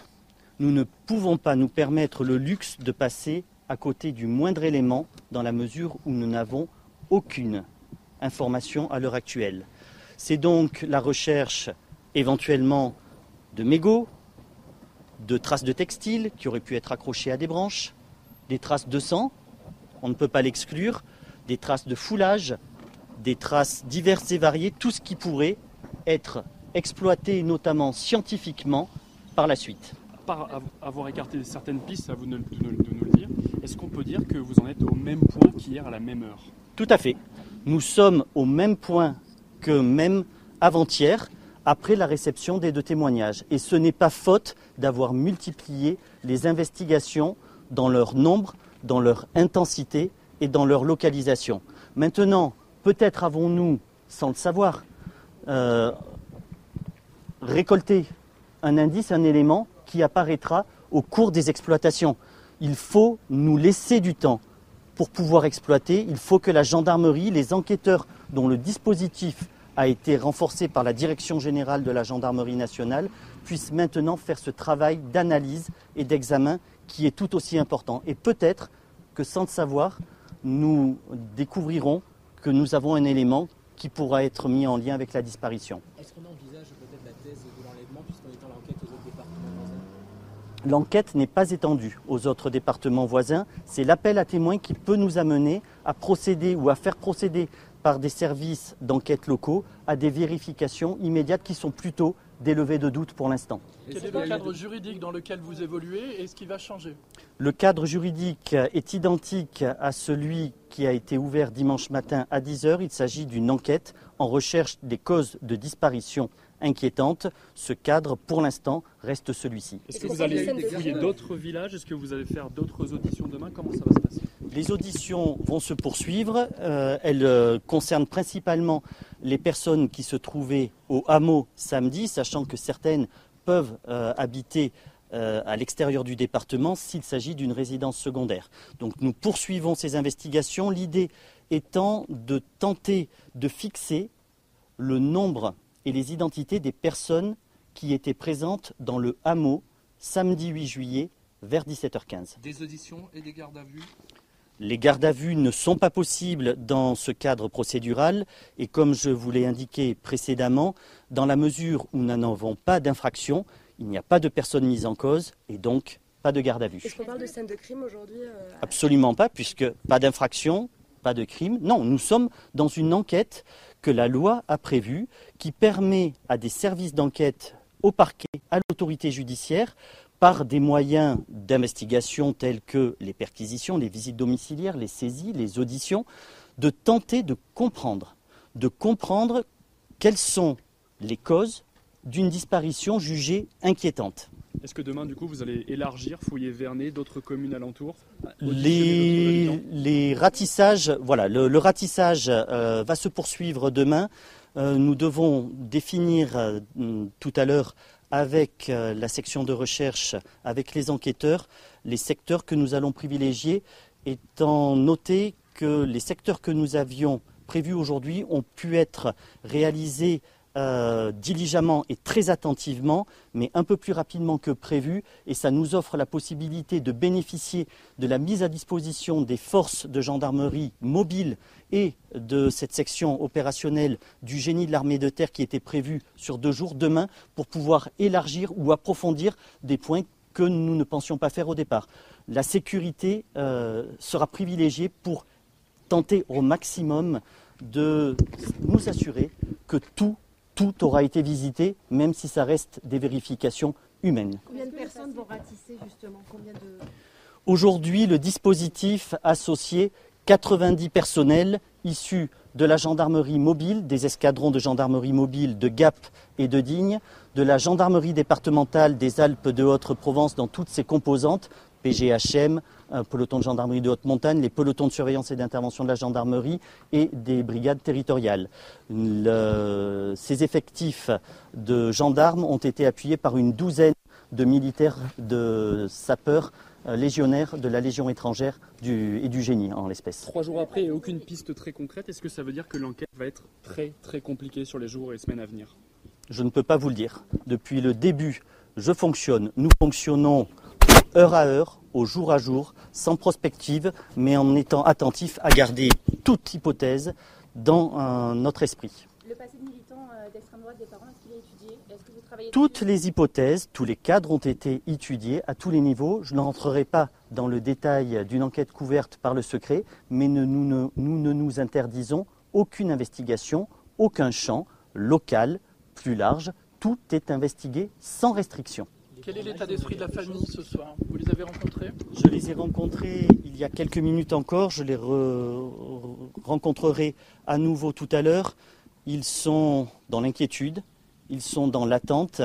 Euh, je les tiens informés, bien évidemment, du déroulement des investigations et ils attendent. Les bornages, on aurait quelque chose? Ce sont des investigations techniques qui nécessitent un travail d'analyse qui ne s'est pas arrêté depuis dimanche que les réquisitions ont été délivrées. Euh, pour l'instant, nous n'avons pas de retour et c'est quelque peu compliqué parce que nous ne savons pas ce que nous cherchons. L'intérêt de la téléphonie à ce stade, c'est principalement de pouvoir conserver les données qui sont détenues par les opérateurs. Ces opérateurs, euh, par la plateforme nationale d'interception judiciaire du ministère de la Justice, ont pu être, au moyen de réquisitions, conservées. Elles commencent à être exploitées, aussi bien sur les flux des relais couvrant la zone de la disparition que les flux d'appels qui ont pu intervenir avec éventuellement des ciblages qui pourraient intervenir pour l'avenir. Est-ce qu'on peut revenir sur la chronologie des délinquants sexuels toutes les investigations sont, sont, entreprises. Je ne peux pas rentrer dans, dans le détail, vous le comprendrez. Est-ce qu'on peut revenir sur la chronologie justement des faits au moment de la disparition euh, Il y a les grands-parents qui sont là, les parents ils sont où exactement non, alors, Si vous parlez de chronologie, je veux bien venir sur la chronologie, mais euh, je ne viendrai pas sur le détail de ce qui a pu être euh, collecté dans le cadre de l'enquête. La disparition intervient vers 17h15, le temps que la famille, les proches, les voisins procèdent aux premières vérifications qui prennent une grosse demi-heure. Le premier appel à la gendarmerie intervient à 18h et c'est là que vont intervenir immédiatement les forces institutionnelles de sécurité, de gendarmerie, de pompiers locales et très rapidement et avant la nuit, des recherches vont pouvoir être reprises euh, élargies euh, au village jusqu'à la tombée de la nuit. Voilà le, je ne rentrerai pas dans ce, dans ce détail. Est-ce qu'on peut dire qu'à ce moment-là de l'enquête, est-ce que trois jours après, on peut encore avoir des espoirs pour se retrouver en je ne répondrai pas à cette question, je n'ai pas les compétences pour y répondre. Médicalement, on nous dit qu'au-delà d'un délai de 48 heures, euh, vu le jeune âge de l'enfant, euh, vu sa constitution, et considérant qu'un être humain qui serait privé de nourriture et d'eau euh, par les fortes chaleurs qui sont actuelles, le pronostic vital est très très engagé. Mais là encore, je ne fais que rapporter ce que les médecins à notre demande nous ont demandé, c'est ce que le préfet vous avait indiqué hier, puisque les opérations de recherche ou de secours sont de la compétence de l'autorité administrative et du préfet. Vous confirmez qu'il n'y a pas eu de garde à vue? Voilà donc pour euh, les mots du procureur de la République euh, des Alpes de Haute-Provence. Toujours aucun indice, aucune information. Trois jours après la disparition de ce petit garçon, Émile, dans ce tout petit village, 100 euh, mètres sur 100 mètres, avec 25 personnes entendues, 12 véhicules visités, 12 hectares ratissés. Jean-Christophe Couvi est avec nous, vous êtes policier, bonsoir, secrétaire national unité SGP. On a l'impression que plus les heures passent, le mystère s'épaissit. Trois jours après, aucune piste, ça paraît absolument fou. Oui, alors euh, attention. Euh, oui, c'est ce que dit le procureur. Les enquêteurs hein. sont des joueurs de poker des fois, et, euh, et effectivement, euh, on peut pas non plus tout dire. on a, quand on a accès au dossier, on peut avoir des pistes, et on peut pas dire tiens, Banco, on va sur telle ou telle piste. Là, ce que ce qu'on retient quand même, c'est nous depuis le début entre collègues, on en parle, on dit qu'il y a un truc qui, qui cloche, il y a un mm. truc qui va pas, il y a un truc, on sent pas cette affaire. Mais mais bon, ça, ça nous appartient. Je veux dire, encore mm. une fois, on n'est pas dans le dossier. Mais c'est l'instinct. Oui, l'instinct, parce qu'il y a des, des, choses euh, un peu comme, euh, vous savez, dernièrement, l'affaire qu'il y a eu en Vendée. Voilà, euh, on avait tous l'intime conviction. Ce qui frappe, c'est que c'est l'heure, 17h15. Euh, le petit s'en va tout seul, des gens le voient. A priori, tout le monde a l'habitude de voir des gamins marcher en liberté dans le dans le hameau. Alors je veux bien, mais est-ce qu'il y a beaucoup de gamins qui font ça déjà? Est-ce que c'est plutôt un mot avec des personnes âgées, des personnes jeunes? Enfin, Il y a plein de choses. Et puis surtout, c'est que voilà, ça fait comme trois jours avec énormément de monde. On ratisse, les gendarmes sont partis partout, ils sont allés voir sûrement d'ailleurs les endroits les, où il y a le plus de, de problématiques, de falaises, de trous, euh, de, de mm. points d'eau. Et puis on trouve rien. Et au bout de trois jours, c'est quand même bizarre. Les chiens s'arrêtent, il y a plus de traces. Enfin voilà, il y a plein de choses qui qui nous font dire quand même qu'il y a un, truc inexplicable, enfin qui, qui voilà, qui et qu'il faut partir sur une autre piste. Et là, on a bien vu que d'ailleurs, c'est toujours une disparition inquiétante. Mais on voit bien que ça prend quand même une tournure un peu judiciaire, qu'il y a des choses quand même qu'on aimerait exploiter, alors euh, qui est peut-être pas dans l'environnement, euh, euh, j'allais dire, de, de du, hameau, peut-être plus large, et d'où l'aspect peut-être national, la cellule nationale. Mhm. On va peut-être avoir dans, dans les prochains jours effectivement d'autres pistes voilà, maintenant le procureur est dans son dans son rôle, effectivement. Euh, il n'y a pas de garde à vue. Hein, il n'y a pas de garde à vue parce que pour l'instant il n'y a pas d'intime conviction pas de soupçon pour l'instant, pas de soupçon, pas de suspect. Mais il recherche toutes les traces, y compris euh, voilà. Euh, téléphoniques évidemment, mais aussi des traces sur le sol de tissus de sang. Oui, ben on a compris que là, d'ailleurs, on fait venir des spécialistes de l'armée pour voir s'il n'y a pas des caches le décage parce que ça pourrait être aussi le milieu des survivalistes par exemple avec des personnes qui connaissent bien les bien les, les, les coins euh, voilà on est quand même euh, dans des endroits très reculés et, et, du coup on a besoin de vraiment oui de, de spécialistes et on sent qu'il y a, il y, a, y a un truc qui plane voilà on sait pas trop ce que c'est euh, mais mais il y a un truc voilà qui qui alerte les enquêteurs et, et, notamment sur une piste un peu plus judiciaire voilà je ne sais pas si on va pouvoir rejoindre notre envoyé spécial Thibault Marcheteau qui est sur place. Euh, peut-être qu'on l'aura dans un instant. Euh, Louis Dragnel, qu'est-ce qui vous frappe dans cette affaire de la disparition de ce petit garçon? Euh, Vous êtes chef du service politique d'Europe 1, mais vous connaissez bien les, les policiers, les enquêteurs. Là, c'est la gendarmerie en l'occurrence qui est à pied d'œuvre. Il y a des moyens considérables qui sont déployés encore. Mm, mm, mm. Et on est trois jours après et on n'a pas de trace de ce petit garçon. Alors, euh, ce qu'on a compris aussi, c'est que vraiment, il y a, le, et c'était très bien expliqué, il y a une bascule totale du dispositif. C'est même une rupture, en fait, ce qui vient d'être annoncé. C'est-à-dire que euh, on met fin vraiment à une recherche massive euh, ou avec des ratissages larges, les ratissages d'ailleurs qui ont continué toute la journée et qui se poursuivront encore demain. Et qui arrêtent la nuit, donc absolument, on ne recherche pas le soir parce qu'on pense qu'il n'est plus là en fait. Et absolument. Et, et ensuite, ce qui est intéressant, c'est les moyens techniques, la nature des moyens techniques qui sont mobilisés. Donc il y a des membres, par exemple, de, de l'IRCGN, l'Institut, euh, donc c'est un peu la, c'est la police scientifique de la, gendarmerie, et, et, la gendarmerie euh, dispose d'un de moyens pour le coup qu'elle est la seule à, à, à avoir. C'est notamment un laboratoire mobile euh, qui permet en fait de, de, de, faire des prélèvements et immédiatement de les exploiter, d'avoir les résultats. Donc euh, on, on, voit que les gros moyens sont, sont, sont, mobilisés, sont déployés. Mhm. Euh, il y a un deuxième élément, euh, c'est que donc manifestement il y a eu énormément d'appels, 1200 appels reçus. Le procureur insiste sur le fait attention, n'appelez pas trop, il faut vraiment qu'il y ait des appels, mhm. uniquement les appels essentiels. Donc ça montre vraiment euh, qu'ils sont encore en pleine recherche et que manifestement mhm. euh, ce que dit le procureur est vrai, c'est-à-dire que vraiment ils ne savent pas très bien où ils vont. Et, et je trouve qu'il y a un exemple qui montre et c'est l'exemple qu'a pris le procureur de la République, qui montre euh, réellement euh, que rien n'est mm. exclu. C'est quand il parle d'un camping-car qui a été intercepté aujourd'hui pour vérifier qu'il n'y avait pas l'enfant à l'intérieur. Donc je trouve que c'est l'illustration parfaite, entre guillemets, du fait qu'ils ne savent absolument pas dans quelle direction aller. Thibault Marcheteau est sur place, en duplex du Vernet. bonsoir Thibault, vous avez suivi avec nous cette conférence de presse en direct. Euh, le sentiment que vous avez sur place, c'est celui que nous partageons, c'est-à-dire que ça paraît assez incroyable que trois jours après, on n'ait aucune trace de ce petit garçon. Effectivement, euh, hier, je, disais que euh, l'enquête l'annonçait absolument pas, aucun indice, donc aucune trace de cet euh, enfant qui a disparu donc samedi vers 17h15. Et eh bien, 24 heures plus tard, même constat, vous l'avez d'ailleurs entendu par le procureur de la République, aucun indice, aucune, aucune trace de cet enfant. Toutes les pistes, évidemment, sont privilégiées, sont étudiées pardon, par les enquêteurs, mais pour l'instant, aucune trace donc de cet enfant. On a pu assister il y a environ une heure à ces battues qui ont qui sont organisés donc par la gendarmerie, mais également euh, avec le renfort de l'armée de terre. Euh, ces hommes sont euh, coude à coude, comme l'a précisé le procureur de la République, et ratissent les, les, les, champs centimètre par centimètre. Ils ont aujourd'hui ratissé 12 hectares, mais ces recherches se sont avérées totalement infructueuses. Donc, aucun indice. Donc, l'enquête n'avance pas. le procureur a précisé que cette enquête rentrait dans un second temps, celui donc d'analyse, d'analyse notamment des téléphones, mais aussi de toutes, euh, de toutes les, les petits indices qu'ils ont réussi euh, à euh, recueillir avec des témoignages qu'ils ont euh, pu recueillir aujourd'hui, mais également avec les maisons qu'ils ont fouillées aujourd'hui. Certaines preuves ne nous paraissent aujourd'hui pas forcément très importantes, mais avec ce temps de l'enquête qui pourrait être beaucoup plus long qu'aujourd'hui, ces indices pourraient se révéler beaucoup plus importants qu'on le pense aujourd'hui. Voilà donc les mots du procureur de la République. Mais pour l'instant, le procureur est incapable de nous donner de nouveaux éléments puisque l'enquête ne semble vraiment pas avancer. Trois jours après la de cet enfant de deux ans et demi. Une toute petite question. À, quoi ressemble l'atmosphère dans ce hameau? On imagine que c'est très pesant.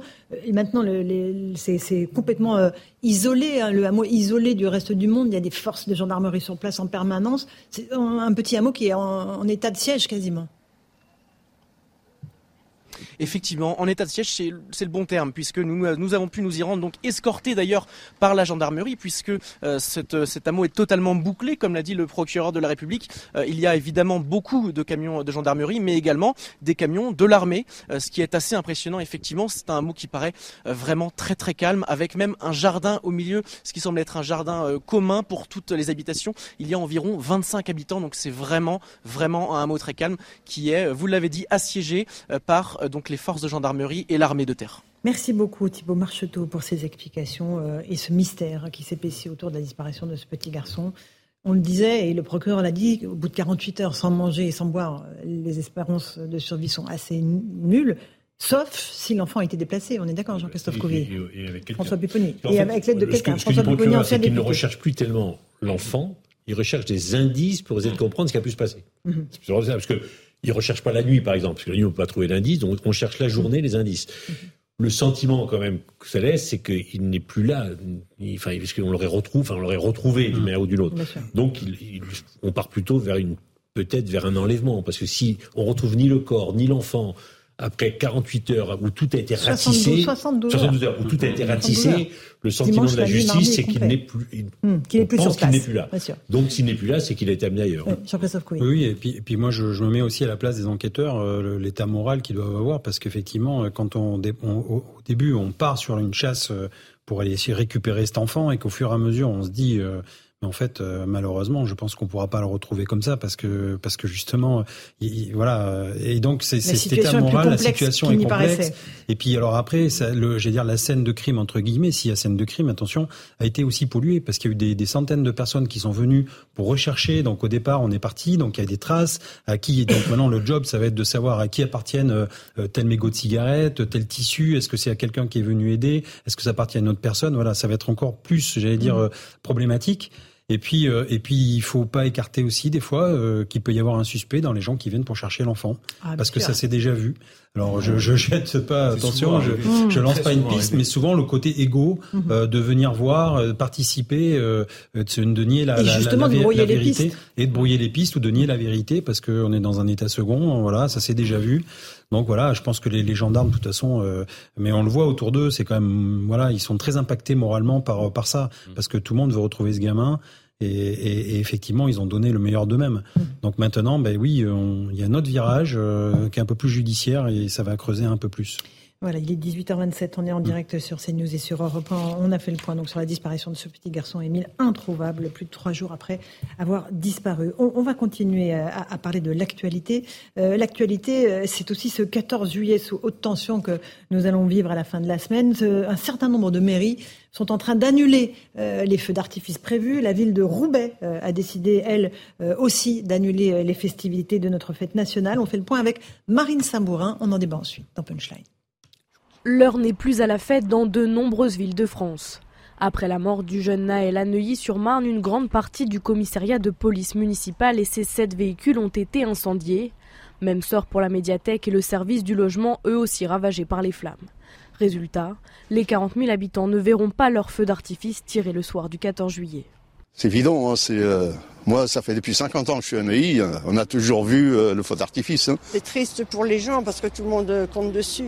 C'est vraiment dommage et c'est malheureux. Il faut laisser passer le temps, que les choses se mettent en place parce que quand même il y a eu des dégâts matériels assez importants. Même son de cloche à deux heures de là à Montargis où des centaines de jeunes ont pillé plusieurs bâtiments et déclenché un incendie causant l'effondrement d'une pharmacie. Pour les enfants, c'est une fête nationale, donc euh, oui, je le comprends dans un sens, et puis euh, je pense qu'il y a pas mal de gens qui doivent être déçus d'un autre côté. Je pense que c'est une sage décision. Ma femme et moi, qui venions il y a très longtemps assez régulièrement, euh, comme à la fête de la musique et tout, depuis quelques années, nous ne venons plus. Une décision difficile, mais inévitable selon Benoît Dijon, le maire de la commune. On n'est pas chez Disney ici, hein. on ne peut pas s'amuser sur des manèges. La ville n'est pas un manège, la ville est un endroit sérieux où des gens travaillent, investissent, euh, vivent, et on ne peut pas se permettre de, prendre une ville comme ça à la légère. Si Elisabeth Borne a déjà annoncé des moyens massifs pour protéger les Français le 14 au soir, les autorités doivent prochainement détailler les moyens mobilisés sur tout le territoire. Alors je posais la question tout à l'heure dans mon sommaire, euh, quel est ce pays donc qui a peur de fêter sa fête nationale, qui baisse euh, la tête, qui courbe les chines, qui, qui a peur de dire nous sommes le 14 juillet, c'est la fête de la nation française, Jean-Christophe Couvi. J'imagine que pour les forces de l'ordre, c'est aussi euh, quelque chose d'important, même si vous êtes très conscient des risques de tension ce soir-là. Oui, bah effectivement, quelque part, c'est une fête populaire et, on prive le peuple, j'allais dire, de cette fête populaire où, on, pour une fois dans l'année, on fait concorde. Euh, il y a les balles populaires, les baloches, comme on, a, comme on appelle ça dans le jargon. Mais, euh, mais je veux dire, c'est tout un, encore une fois un pan de, de, de notre histoire euh, qu'on supprime à cause, encore une fois, d'une petite poignée de, de délinquants. C'est des mhm. délinquants, il faut appeler ça comme comme. Oui, mais on a peur d'eux. On a peur d'eux. on a peur surtout, c'est qu'on se rend compte qu'on n'a peut-être pas les moyens euh, de, de, de, les contrer encore une fois, et donc on laisse gagner du temps. Euh, alors oui, je peux comprendre que certaines mairies n'ont pas peut-être l'envie de le faire par peur de euh, parce que le, le moral n'y est pas. Euh, les policiers ont besoin de souffler, ok, mais quelque part, euh, j'allais dire, c'est on prive encore une fois les gens de ce moment-là, de, de ce mhm. moment de concorde. Alors il y aura des défilés, d'accord, mais le soir, je suis désolé, euh, il y a des gamins qui adorent ça, les feux d'artifice, les vrais, hein, pas les mortiers les mortiers que les, policiers prennent sur la tête. Voilà, et encore une fois, ben, je, je pense pas que ça, ça empêche les émeutiers ou les délinquants de vouloir utiliser mm. leur stock de mortiers d'artifice. De toute je pense qu'ils se feront quand même plaisir. Contre vos euh, collègues. Euh, voilà, euh, jeudi soir ou vendredi. Hein. c'est pas ça qui va les arrêter. nous a rejoint un député du Rassemblement national. la France a peur de fêter sa fête nationale. Qu'ont-ils fait de notre pays? Voilà, tous ces dirigeants depuis 30 ans qui se sont succédés, qu'ils aient des étiquettes de droite, de gauche, ou euh, qu'ils soient le pire de la droite et le pire de la gauche avec Emmanuel Macron. Voilà où notre pays en est. Moi, je me souviens qu'au moment des euh, attentats terroristes, il y avait, euh, ça nous donnait le sourire, quelques bobos tarés qui disaient on continuera, je suis une terrasse. Vous avez, inventé ce concept, je suis un spritz, je suis une boisson gazeuse. Bon, c'était absolument grotesque. Mais ça, derrière ça, ça voulait dire on continuera de vivre de cette façon-là. Alors, il y a un côté un peu enfantin, bisounours, c'est grotesque. Mais là, on n'est même plus ça. C'est-à-dire qu'en fait, c'est euh, la soumission, c'est la lâcheté, c'est le renoncement. Euh, face à des voyous. Euh, mm. C'est ça, on prive des Français d'un sentiment patriotique, pardon, et on, laisse tomber finalement ce qui peur de nouvelles violences urbaines. Oui, par peur. Parce que les policiers sont aussi fatigués. Oui, alors bien sûr que les policiers sont fatigués. C'est peut-être à peu près la seule chose qu'on puisse entendre à la limite, c'est que les policiers soient fatigués. Mais enfin, mm. qu'est-ce que c'est qu'un État comme la France, sixième puissance au monde, qui, renonce à célébrer sa fête nationale parce que mm. peur des voyous, policiers fatigués ou policiers pas en nombre, euh, c'est pas entendable, c'est pas acceptable. Louis Dragnel, j'évoquais la, ville de Roubaix qui annule son feu d'artifice de la fête nationale. Vous avez des informations européennes à, ce propos-là? Bah, En fait, ce qui s'est passé euh, typiquement dans la ville de Roubaix, euh, c'est qu'il y a eu une très très importante saisie de, de mortiers d'artifice euh, qui a été faite par les douaniers. Il y a eu 1565 engins pyrotechniques qui ont été saisis donc par les douaniers. Et à l'occasion de la perquisition, ils ont découvert aussi des armes, des armes létales, donc un, aussi un taser, un pistolet lacrymogène, des cartouches. il y a une trentaine de, cartouches donc qui permettent de, tuer tout simplement. et donc c'est un des éléments qui a conduit la mairie de Roubaix en lien avec les services de la préfecture à mhm. annuler le 14 juillet parce qu'ils se disaient mais en fait ça, ça peut partir dans tous les sens et, surtout avec beaucoup de violence. S'il y a des gens qui sont armés. C'est pas très bien comment ça peut terminer. Florian Tardif du service politique de CNews, euh, c'est la peur qui règne donc euh, dans notre pays désormais oui, ce qui est regrettable, c'est que c'est euh, le 14 juillet l'un des derniers moments dans notre pays de cohésion nationale, disons-le. Et selon moi, il y a un petit peu, malheureusement, depuis ces émeutes, une inversion des valeurs. C'est-à-dire que ce sont les émeutiers qui décident et le reste de la population qui s'adapte au lieu que ce soit les émeutiers qui s'adaptent parce que le reste de la population en a décidé autrement. Et c'est peut-être ça qui est le, plus regrettable, même si on comprend bien évidemment euh, cette volonté euh, des maires de devancer les potentielles émeutes qui, pourraient euh, se produire le 13 ou le 14 au soir et de, tenter effectivement d'éviter le pire dans, dans leur centre-ville. On va faire une toute petite pause, une poignée de secondes. Je vous passerai la parole, Nathan Dever, Eric Revel aussi, ce que j'ai envie de vous entendre sur ce 14 juillet euh, que nous allons vivre, euh, annulé euh, dans certaines villes par peur de nouvelles violences urbaines. A tout de suite dans Punchline sur CNews et sur Europe. 18h35, je vous avais promis que la pause serait très très courte, elle l'est. Nathan Dever, j'aimerais vous, vous écouter sur ce que l'on évoquait, cette nation, grande nation, j'ai parlé de ce grand pays à la renverse, parce que c'est ce que je ressens très profondément, qui n'ose plus fêter son 14 juillet, par peur euh, que les mortiers d'artifice, censés faire la fête, se retrouvent dans les yeux et la tête des policiers. On est, on est en effet un, grand pays qui a été confronté ces dernières années à plusieurs épreuves, au moins trois grandes épreuves. Il y a eu une épreuve qui a été très tragique, peut-être la pire, qui était l'épreuve du terrorisme. Mhm. Euh, je dis ça parce qu'il y a eu un moment où ça a impacté directement le 14 juillet. On a tous été, je crois, euh, euh, traumatisés le 14 juillet 2016. On avait, quand les feux d'artifice ont commencé, ou que nous nous fussions, on se disait, mhm. espérons qu'il se passe rien ce soir. Et quand on a appris la nouvelle, ça nous a traumatisés. Et depuis, c'est vrai, je pense que pour chacun et chacune, le, quand on voit des feux d'artifice le soir du 14 juillet, on pense obligatoirement à ce qui s'est passé à Nice. Il y a eu ensuite, mais, donc important, c'est qu'après cette épreuve, jamais on a remis en question un 14 juillet. Pour autant, notamment à Nice, ça a été un traumatisme absolu. Ça veut dire quasiment toute la ville a été témoin, euh, a vu des corps, a vu, enfin voilà. Et, pourtant, jamais on a remis en cause le 14 juillet. Et je trouve au contraire que le réflexe de dire je suis en terrasse, même si évidemment c'est pas un acte épique, euh, c'est quand même un geste qui est très fort parce que si vous voulez, il y avait une peur, panique après le Bataclan, par exemple, de se dire, eh bien maintenant une terrasse, ça peut valoir la mort. On n'est pas dans le terrorisme du tout. non, non, bien sûr. Mais ça, c'était la première crise. La deuxième crise récente, grave, qu'on a mm. traversée, ça a été la crise sanitaire. Et euh, je vous rappelle que euh, le 14 juillet, il y avait eu un défilé qui avait été plus, plus ou moins, enfin pas annulé, mais il avait eu lieu, si je me souviens bien, à la, Concorde et sur la place, et il y avait personne. Et donc on avait estimé là, par contre, qu'il fallait pas fêter le 14 juillet au nom de l'ordre sanitaire.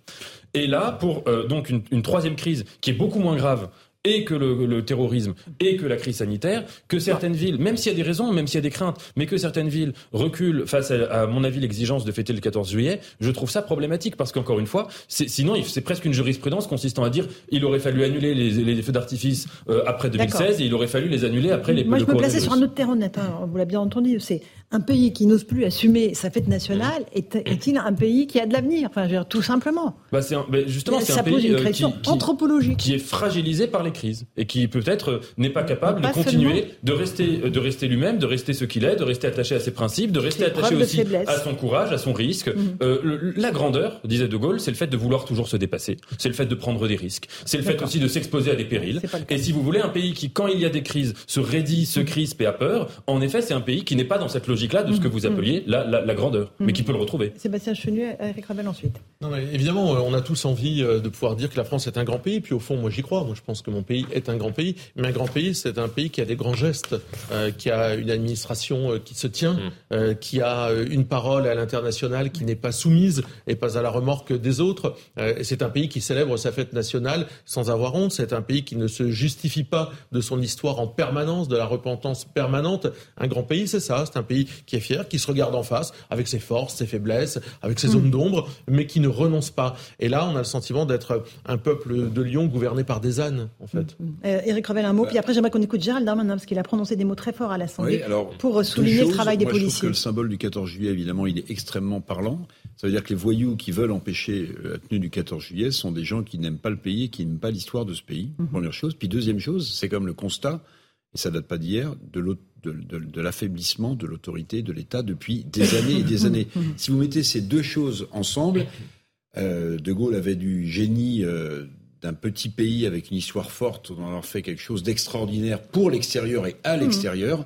Ben là, on constate que, en fait, quand on abandonne ces idéaux euh, forts, on est quand même plus un grand pays. On est faible. On est faible. Euh, j'aimerais vous faire écouter Gérald Darmanin. C'était cet après-midi à l'Assemblée nationale. Il a rendu hommage aux policiers morts en service. Il a scandé leurs noms un par un. Pour répondre sans doute aux députés de la France insoumise qui ont manifesté samedi à Paris lors d'une manifestation interdite, euh, euh organisée par euh, le comité Traoré, et alors que les slogans "Tout le monde déteste la police" étaient scandés. Écoutez, cette séquence elle est un peu longue, mais vraiment, c'est important que vous l'écoutiez jusqu'au bout. La vérité, monsieur le ministre, c'est que des mouvements d'ultra-gauche instrumentisent l'émotion légitime que nous avons tous ressentie. Ma question est donc simple, monsieur le ministre. Comment le gouvernement compte-t-il concrétiser la reconnaissance et le soutien à apporter à nos forces de l'ordre? Alors, madame la députée, plutôt que donner publicité à des extrémistes qui crachent sur la tombe des policiers morts, je voudrais ici, depuis trois ans, vous lire et j'espère vous faire applaudir dans l'ensemble de cet hémicycle tous les policiers morts en service et qui laissent des veufs, des veufs, des orphelins. Franck Labois, Éric Monroy, Freddy Allard, Romain Boulange, Vincent Martinez, Stéphane Lemeur, Amaury Lagroix de Croûte, Stéphanie Montfermé, Éric Masson, Wilfried Faron, Stéphane Kréblac, Manon Rowe, Paul Medeiros. Vive la République et vive la police nationale voilà pour Gérald Darmanin qui égrène le nom des policiers morts. Pour nos auditeurs, je dis que tout l'hémicycle s'est levé, à l'exception des députés de la France Insoumise. Euh, Jean-Christophe Couvi, vous êtes, euh, j'imagine, comme tout le monde, euh, touché par ce qu'il a dit. Touché, oui. Bah, je pense que M. Darmanin, on peut, on peut le critiquer sur plein de choses. il mouille quand même souvent la chemise pour les policiers. Après, euh, je rentre pas dans le, dans le fait politique. LFI, bah, égal à eux-mêmes. Hein, voilà. Je veux dire, les masques tombent fois, enfin nous on le savait un peu quand même, parce que vu ce qu'on prend dans la figure à mm. chaque fois qu'il parle de la police, euh, et, et, surtout ce que ce qui ce qui m'embête un peu aussi par euh, par écho, en fait, c'est tout le SAV de LFI. Et j'ai pour pour euh, service après-vente. Service après-vente. Oui, bah, Madame Binet, par exemple, ce matin, Sophie Binet, Sophie Binet qui était sur sur Télématin de la, de la CGT, qui s'est permis de dire quand même de se fendre d'un racisme systémique de la police. Euh, en, en, en, prétextant, enfin en, disant euh, comme argument euh, qu'il y avait l'ONU qui avait condamné la France et Claire Edon, donc défenseur des droits. Donc c'est faux, c'est un mensonge parce que l'ONU n'a jamais parlé de, de, de racisme systémique de la police. Euh, tout ce qu'elle a dit, c'était appeler la France à s'attaquer aux profonds problèmes de racisme au sein des forces de l'ordre, dont acte. Et Madame Claire Edon, défenseur des droits, mhm. euh, qui, a, qui, a, évoqué le contrôle d'identité, que, que, la mort de Naël serait due d'ailleurs à un contrôle d'identité. Là aussi, je, je, lui dis que c'est faux, elle méconnaît le droit, c'est un contrôle routier, c'est pas un contrôle d'identité. Donc voilà, le service après-vente, euh, je suis désolé, surtout la CGT, il y a quelque temps, je vais rappeler quand même qu'il y a un cadre à la CGT qui a fait un mot, une mauvaise blague de mauvais goût à, à Éric Zemmour en mhm. parlant de train pour Auschwitz. Donc déjà qu'on balaye un petit peu euh, de, devant soi. Et après, euh, je, je vais juste dire que, que voilà, aller la bêtise systémique de, de ceux et celles qui récite bêtement, j'allais dire, le missel LFiste. Voilà. Euh, prenez Attendez, de la hauteur. même missel, c'est pas possible. Alors, bah, le petit livre rouge, alors. Voilà. Mais je veux dire, prenez un peu de, de, de hauteur et l'étroitesse d'esprit. Moi, j'ai toujours préféré la largeur des pensées. Et je pense qu'il faut vraiment qu'ils cultivent un petit peu ça et qu'ils arrêtent de répéter bêtement ce qu'on leur dit, surtout quand c'est faux. Voilà. C'est de la punchline de Jean-Christophe. Déçu. Euh, en même temps, j'attends rien. Non, mais voilà, on n'attend rien. Il y a eu même la question de, de sanctionner ces députés France Insoumise.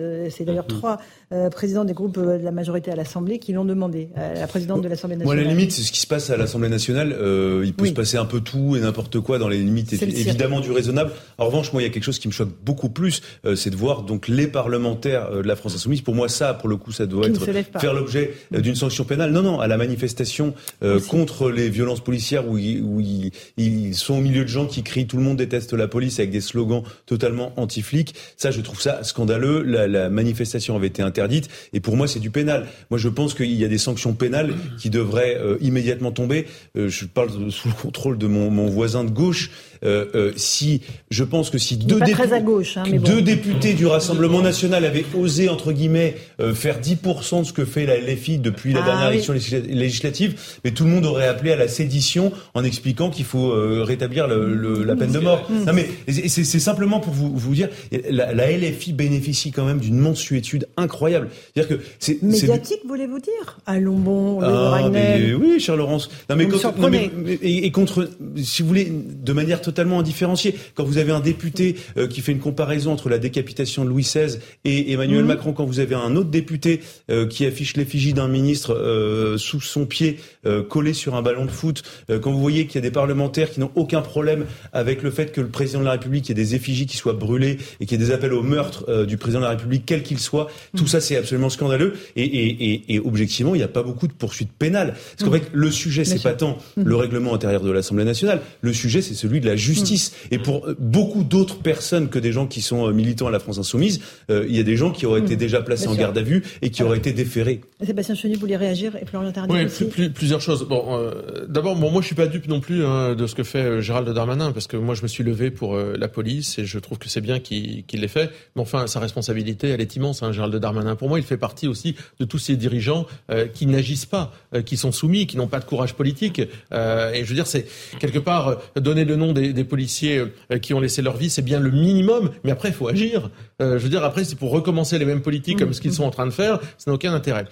les députés de la France insoumise sont quoi? Sont solidaires de gens qui contestent la façon qu'on a de vivre. C'est-à-dire que lorsqu'on brûle une école ou un théâtre, c'est qu'on s'attaque finalement à la France des Lumières, c'est qu'on s'attaque à la laïcité, c'est qu'on s'attaque à des symboles forts, parce qu'ils préfèrent évidemment le communautarisme. Quand on défonce un barguet à Brest, c'est parce qu'en fait, on est beaucoup plus proche de forces obscurantistes. Mhm. Donc de toute façon, ces gens-là, on sait les valeurs qui les animent. Sur les sanctions, en revanche, moi je suis euh, plus euh, euh, réservé parce que je suis attaché hein, à la liberté d'action et d'expression des députés, mais je pense que c'est bien qu'on les voit. C'est les Français qui vont les sanctionner. C'est bien qu'on voit qui ils sont. C'est bien qu'on voit ce qu'ils racontent. C'est bien qu'on voit derrière qui ils défilent. Il y a une partie des Français qui adhèrent à ça?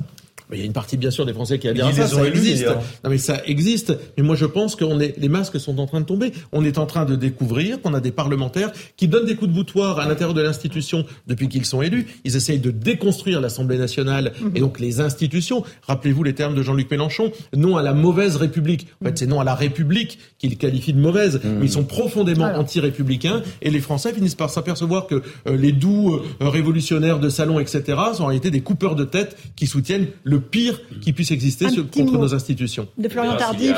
Il y, aura des, sanctions euh, pénales à l'encontre des euh, députés de la France Insoumise et euh, d'Europe Écologie Les Verts, puisqu'ils n'étaient pas seuls à manifester ce week-end aux côtés donc de, la famille d'Adama Traoré.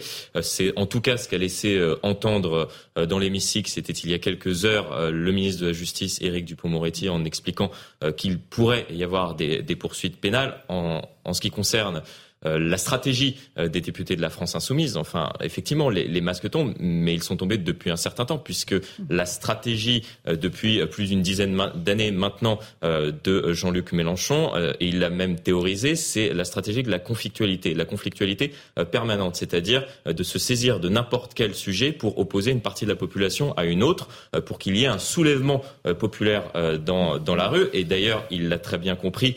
Euh, euh, suite euh, aux résultats des élections législatives. Il a compris qu'il n'allait pas pouvoir gagner grâce aux urnes, donc il espère gagner aujourd'hui grâce à la rue. Allez, encore un mot, Eric, parce que j'aimerais qu'on écoute le ministre de l'Éducation nationale qui s'est exprimé aujourd'hui. Ils ont un institut de formation qui est, qui est connu, qui s'appelle l'Institut de la Boétie. Quand vous regardez les formations qui sont dispensées et les gens qui interviennent, mmh. il y a des, des philosophes suédois, des profs suédois qui appellent à la violence. C'est-à-dire, ils passent pas par les urnes il passe serait par la violence pour euh, changer de régime. Donc il y a quand même une, une, vraie, vraie, vraie question. Mmh, mmh. Puis vous savez, on parle souvent de, de l'intelligence artificielle. Alors je m'en méfie, mais De René disait il faut toujours préférer l'intelligence mmh. artificielle à la bêtise naturelle de Monsieur de René. De René. Il faut toujours préférer l'intelligence artificielle à la ah bêtise naturelle. Je trouve que ça s'applique à certains députés.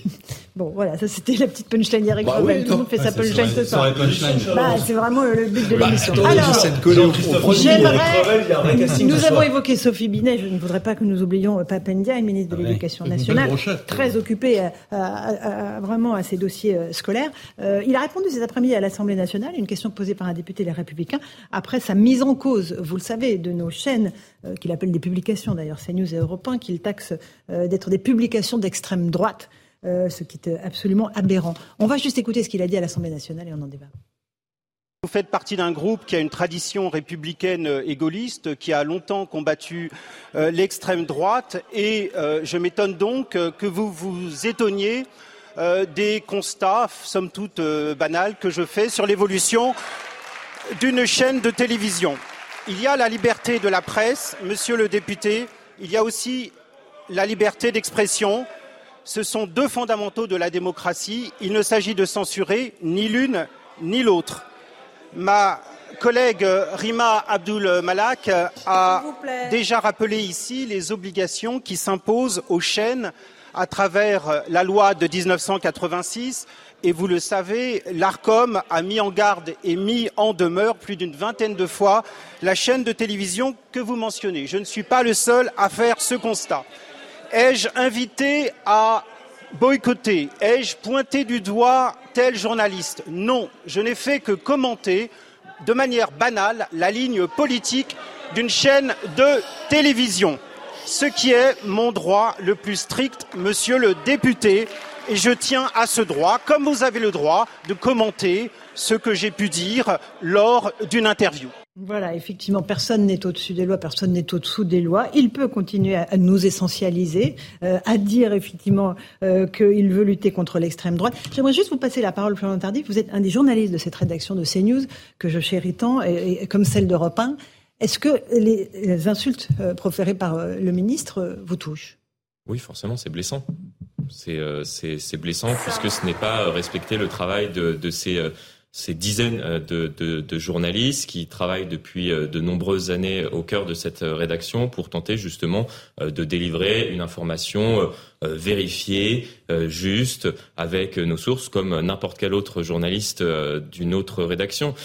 Il explique qu'il fait ça par, parce que, et, heureusement que, nous sommes dans un pays où il y a la liberté d'expression et on peut dire grosso modo tout ce qu'on veut, euh, et, et d'ailleurs, euh, on le voit très clairement euh, sur ces plateaux. Mhm. C'est-à-dire, il y a la liberté d'expression également ici, n'en déplaise au ministre de l'Éducation nationale. Mais moi, ce qui me gêne, c'est qu'en disant cela, il ne se rend pas compte des conséquences pour les journalistes sur le terrain, qui travaillent dans des conditions difficiles.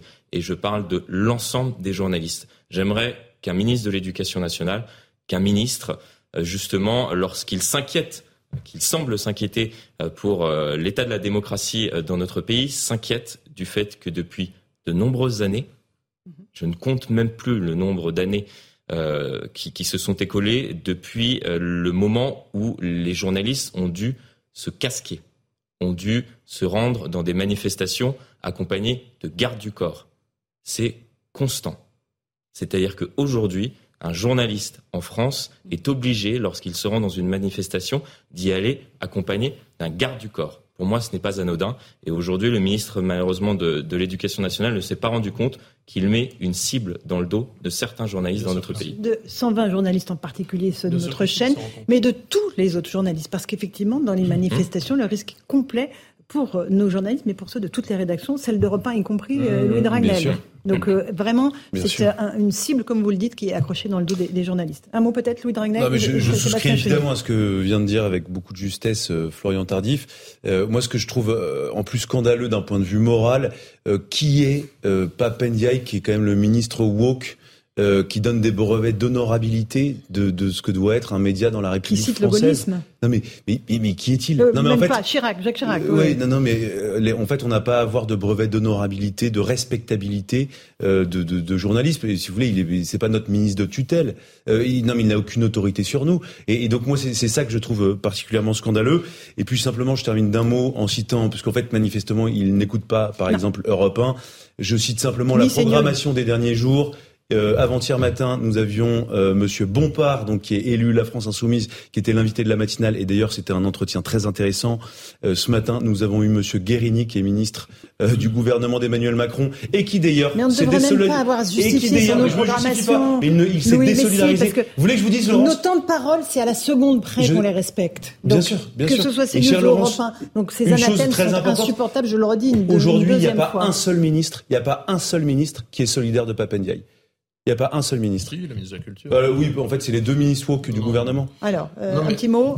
Et demain, on n'aura pas bien Roussel, qui est le patron du Parti communiste français. Bon, bah, voilà. C'est quand même pas très Charlie. C'est pas tous ces gens qui nous bassinaient avec je suis Charlie pour la liberté d'expression, chacun a le droit de dire ce qu'il veut, dessiner ce qu'il veut, penser ah ce qu'il veut. En fait, ça marche dans un sens. Hein, vous savez, la liberté plutôt je suis Charlot là, Papendiaï. C'est vraiment des gens qui sont d'un sectarisme. Avec eux, la vie c'est France Inter. Moi, j'aime beaucoup France Inter. Je m'y rends avec beaucoup de mhm. plaisir. J'écoute France Inter. Ça a une ligne éditoriale. Et alors, ça a une ligne éditoriale comme Libération. D'ailleurs, quand Nicolas Demorand passe de Libération à France Inter, personne ne dit rien. Tout, tout le monde trouve ça très bien. Et les France Inter a une ligne éditoriale qui euh, est plutôt marquée à gauche. Enfin, je veux dire, on va, on va pas se. Qu'est-ce que ça peut bien faire qu'il y ait des médias qui soient pluralistes, qui des lignes éditoriales qui ne se ressemblent pas. C'est plutôt une richesse dans une démocratie. Donc évidemment, il le fait exprès. Évidemment, lorsqu'il dénonce ces news européens et il en veut aux journalistes et il se dit qu'il va faire du mal à cette chaîne, il fait l'inverse à mon avis. Il fera du bien à vos chaînes. Eric mhm. Revel, euh, un tout petit mot. Euh, d'autant que les chiffres qu'il cite sont totalement faux hein, sur euh, les mises en garde de l'ARCOM. C'est fantaisiste. Quelqu'un ne lui a pas fait hier, c'est qu'il connaît pas tous les médias parce que parler de, de Radio et de CNews télé comme des publications. Non, Déjà, je une, une publication, c'est un magazine imprimé ou euh, un journal. Mais peu importe, on n'est plus à ça près. Mais moi, je me demande s'il n'est pas en train d'essayer, parce qu'il va sortir du gouvernement, la façon dont le ministre de la fonction publique, M. Guérini, l'a, envoyé à ses plots en disant mais je ne serai pas sur une chaîne d'extrême droite, euh, donc voilà, Papenda a tort dans ce qu'il a dit, c'est ce que ça veut dire en creux. Je me demande s'il n'est pas en train de se, de se victimiser à gauche pour être récupéré. Peut-être sera-t-il candidat au sénatorial. Vous voyez, en fait, il est en train, il apprend à faire de la politique, Monsieur Monsieur Papenda, et peut-être que là, il s'est dit, en fait, je vais être récupéré par la France insoumise, peut-être même serais-je sur une liste euh, sénatoriale ou européenne, et que ma carrière politique poursuivra son chemin. C'est peut-être ça aussi. Peut-être, euh, peut-être. En tout cas, hein. voilà, moi je voulais euh, citer quelques noms. Florian Tardif, nous avons aussi Céline, nous avons Abiba, Nora, Somaya, Gauthier, Cynthia, Thomas. Ils sont très nombreux dans cette belle rédaction de CNews. Je vais parler aussi de celle d'Europe 1. Il y a Louis, Christophe, François, Marc, très très nombreux. 120 journalistes des deux côtés qui font un travail irréprochable, je le redis. Merci à vous de votre confiance, chers amis auditeurs et téléspectateurs. Bonne soirée à vous sur nos deux antennes. Sur CNews, c'est Yohann Usaï pour Face à l'info de l'été. Europe 1 soir sur Europe 1. Bonne soirée.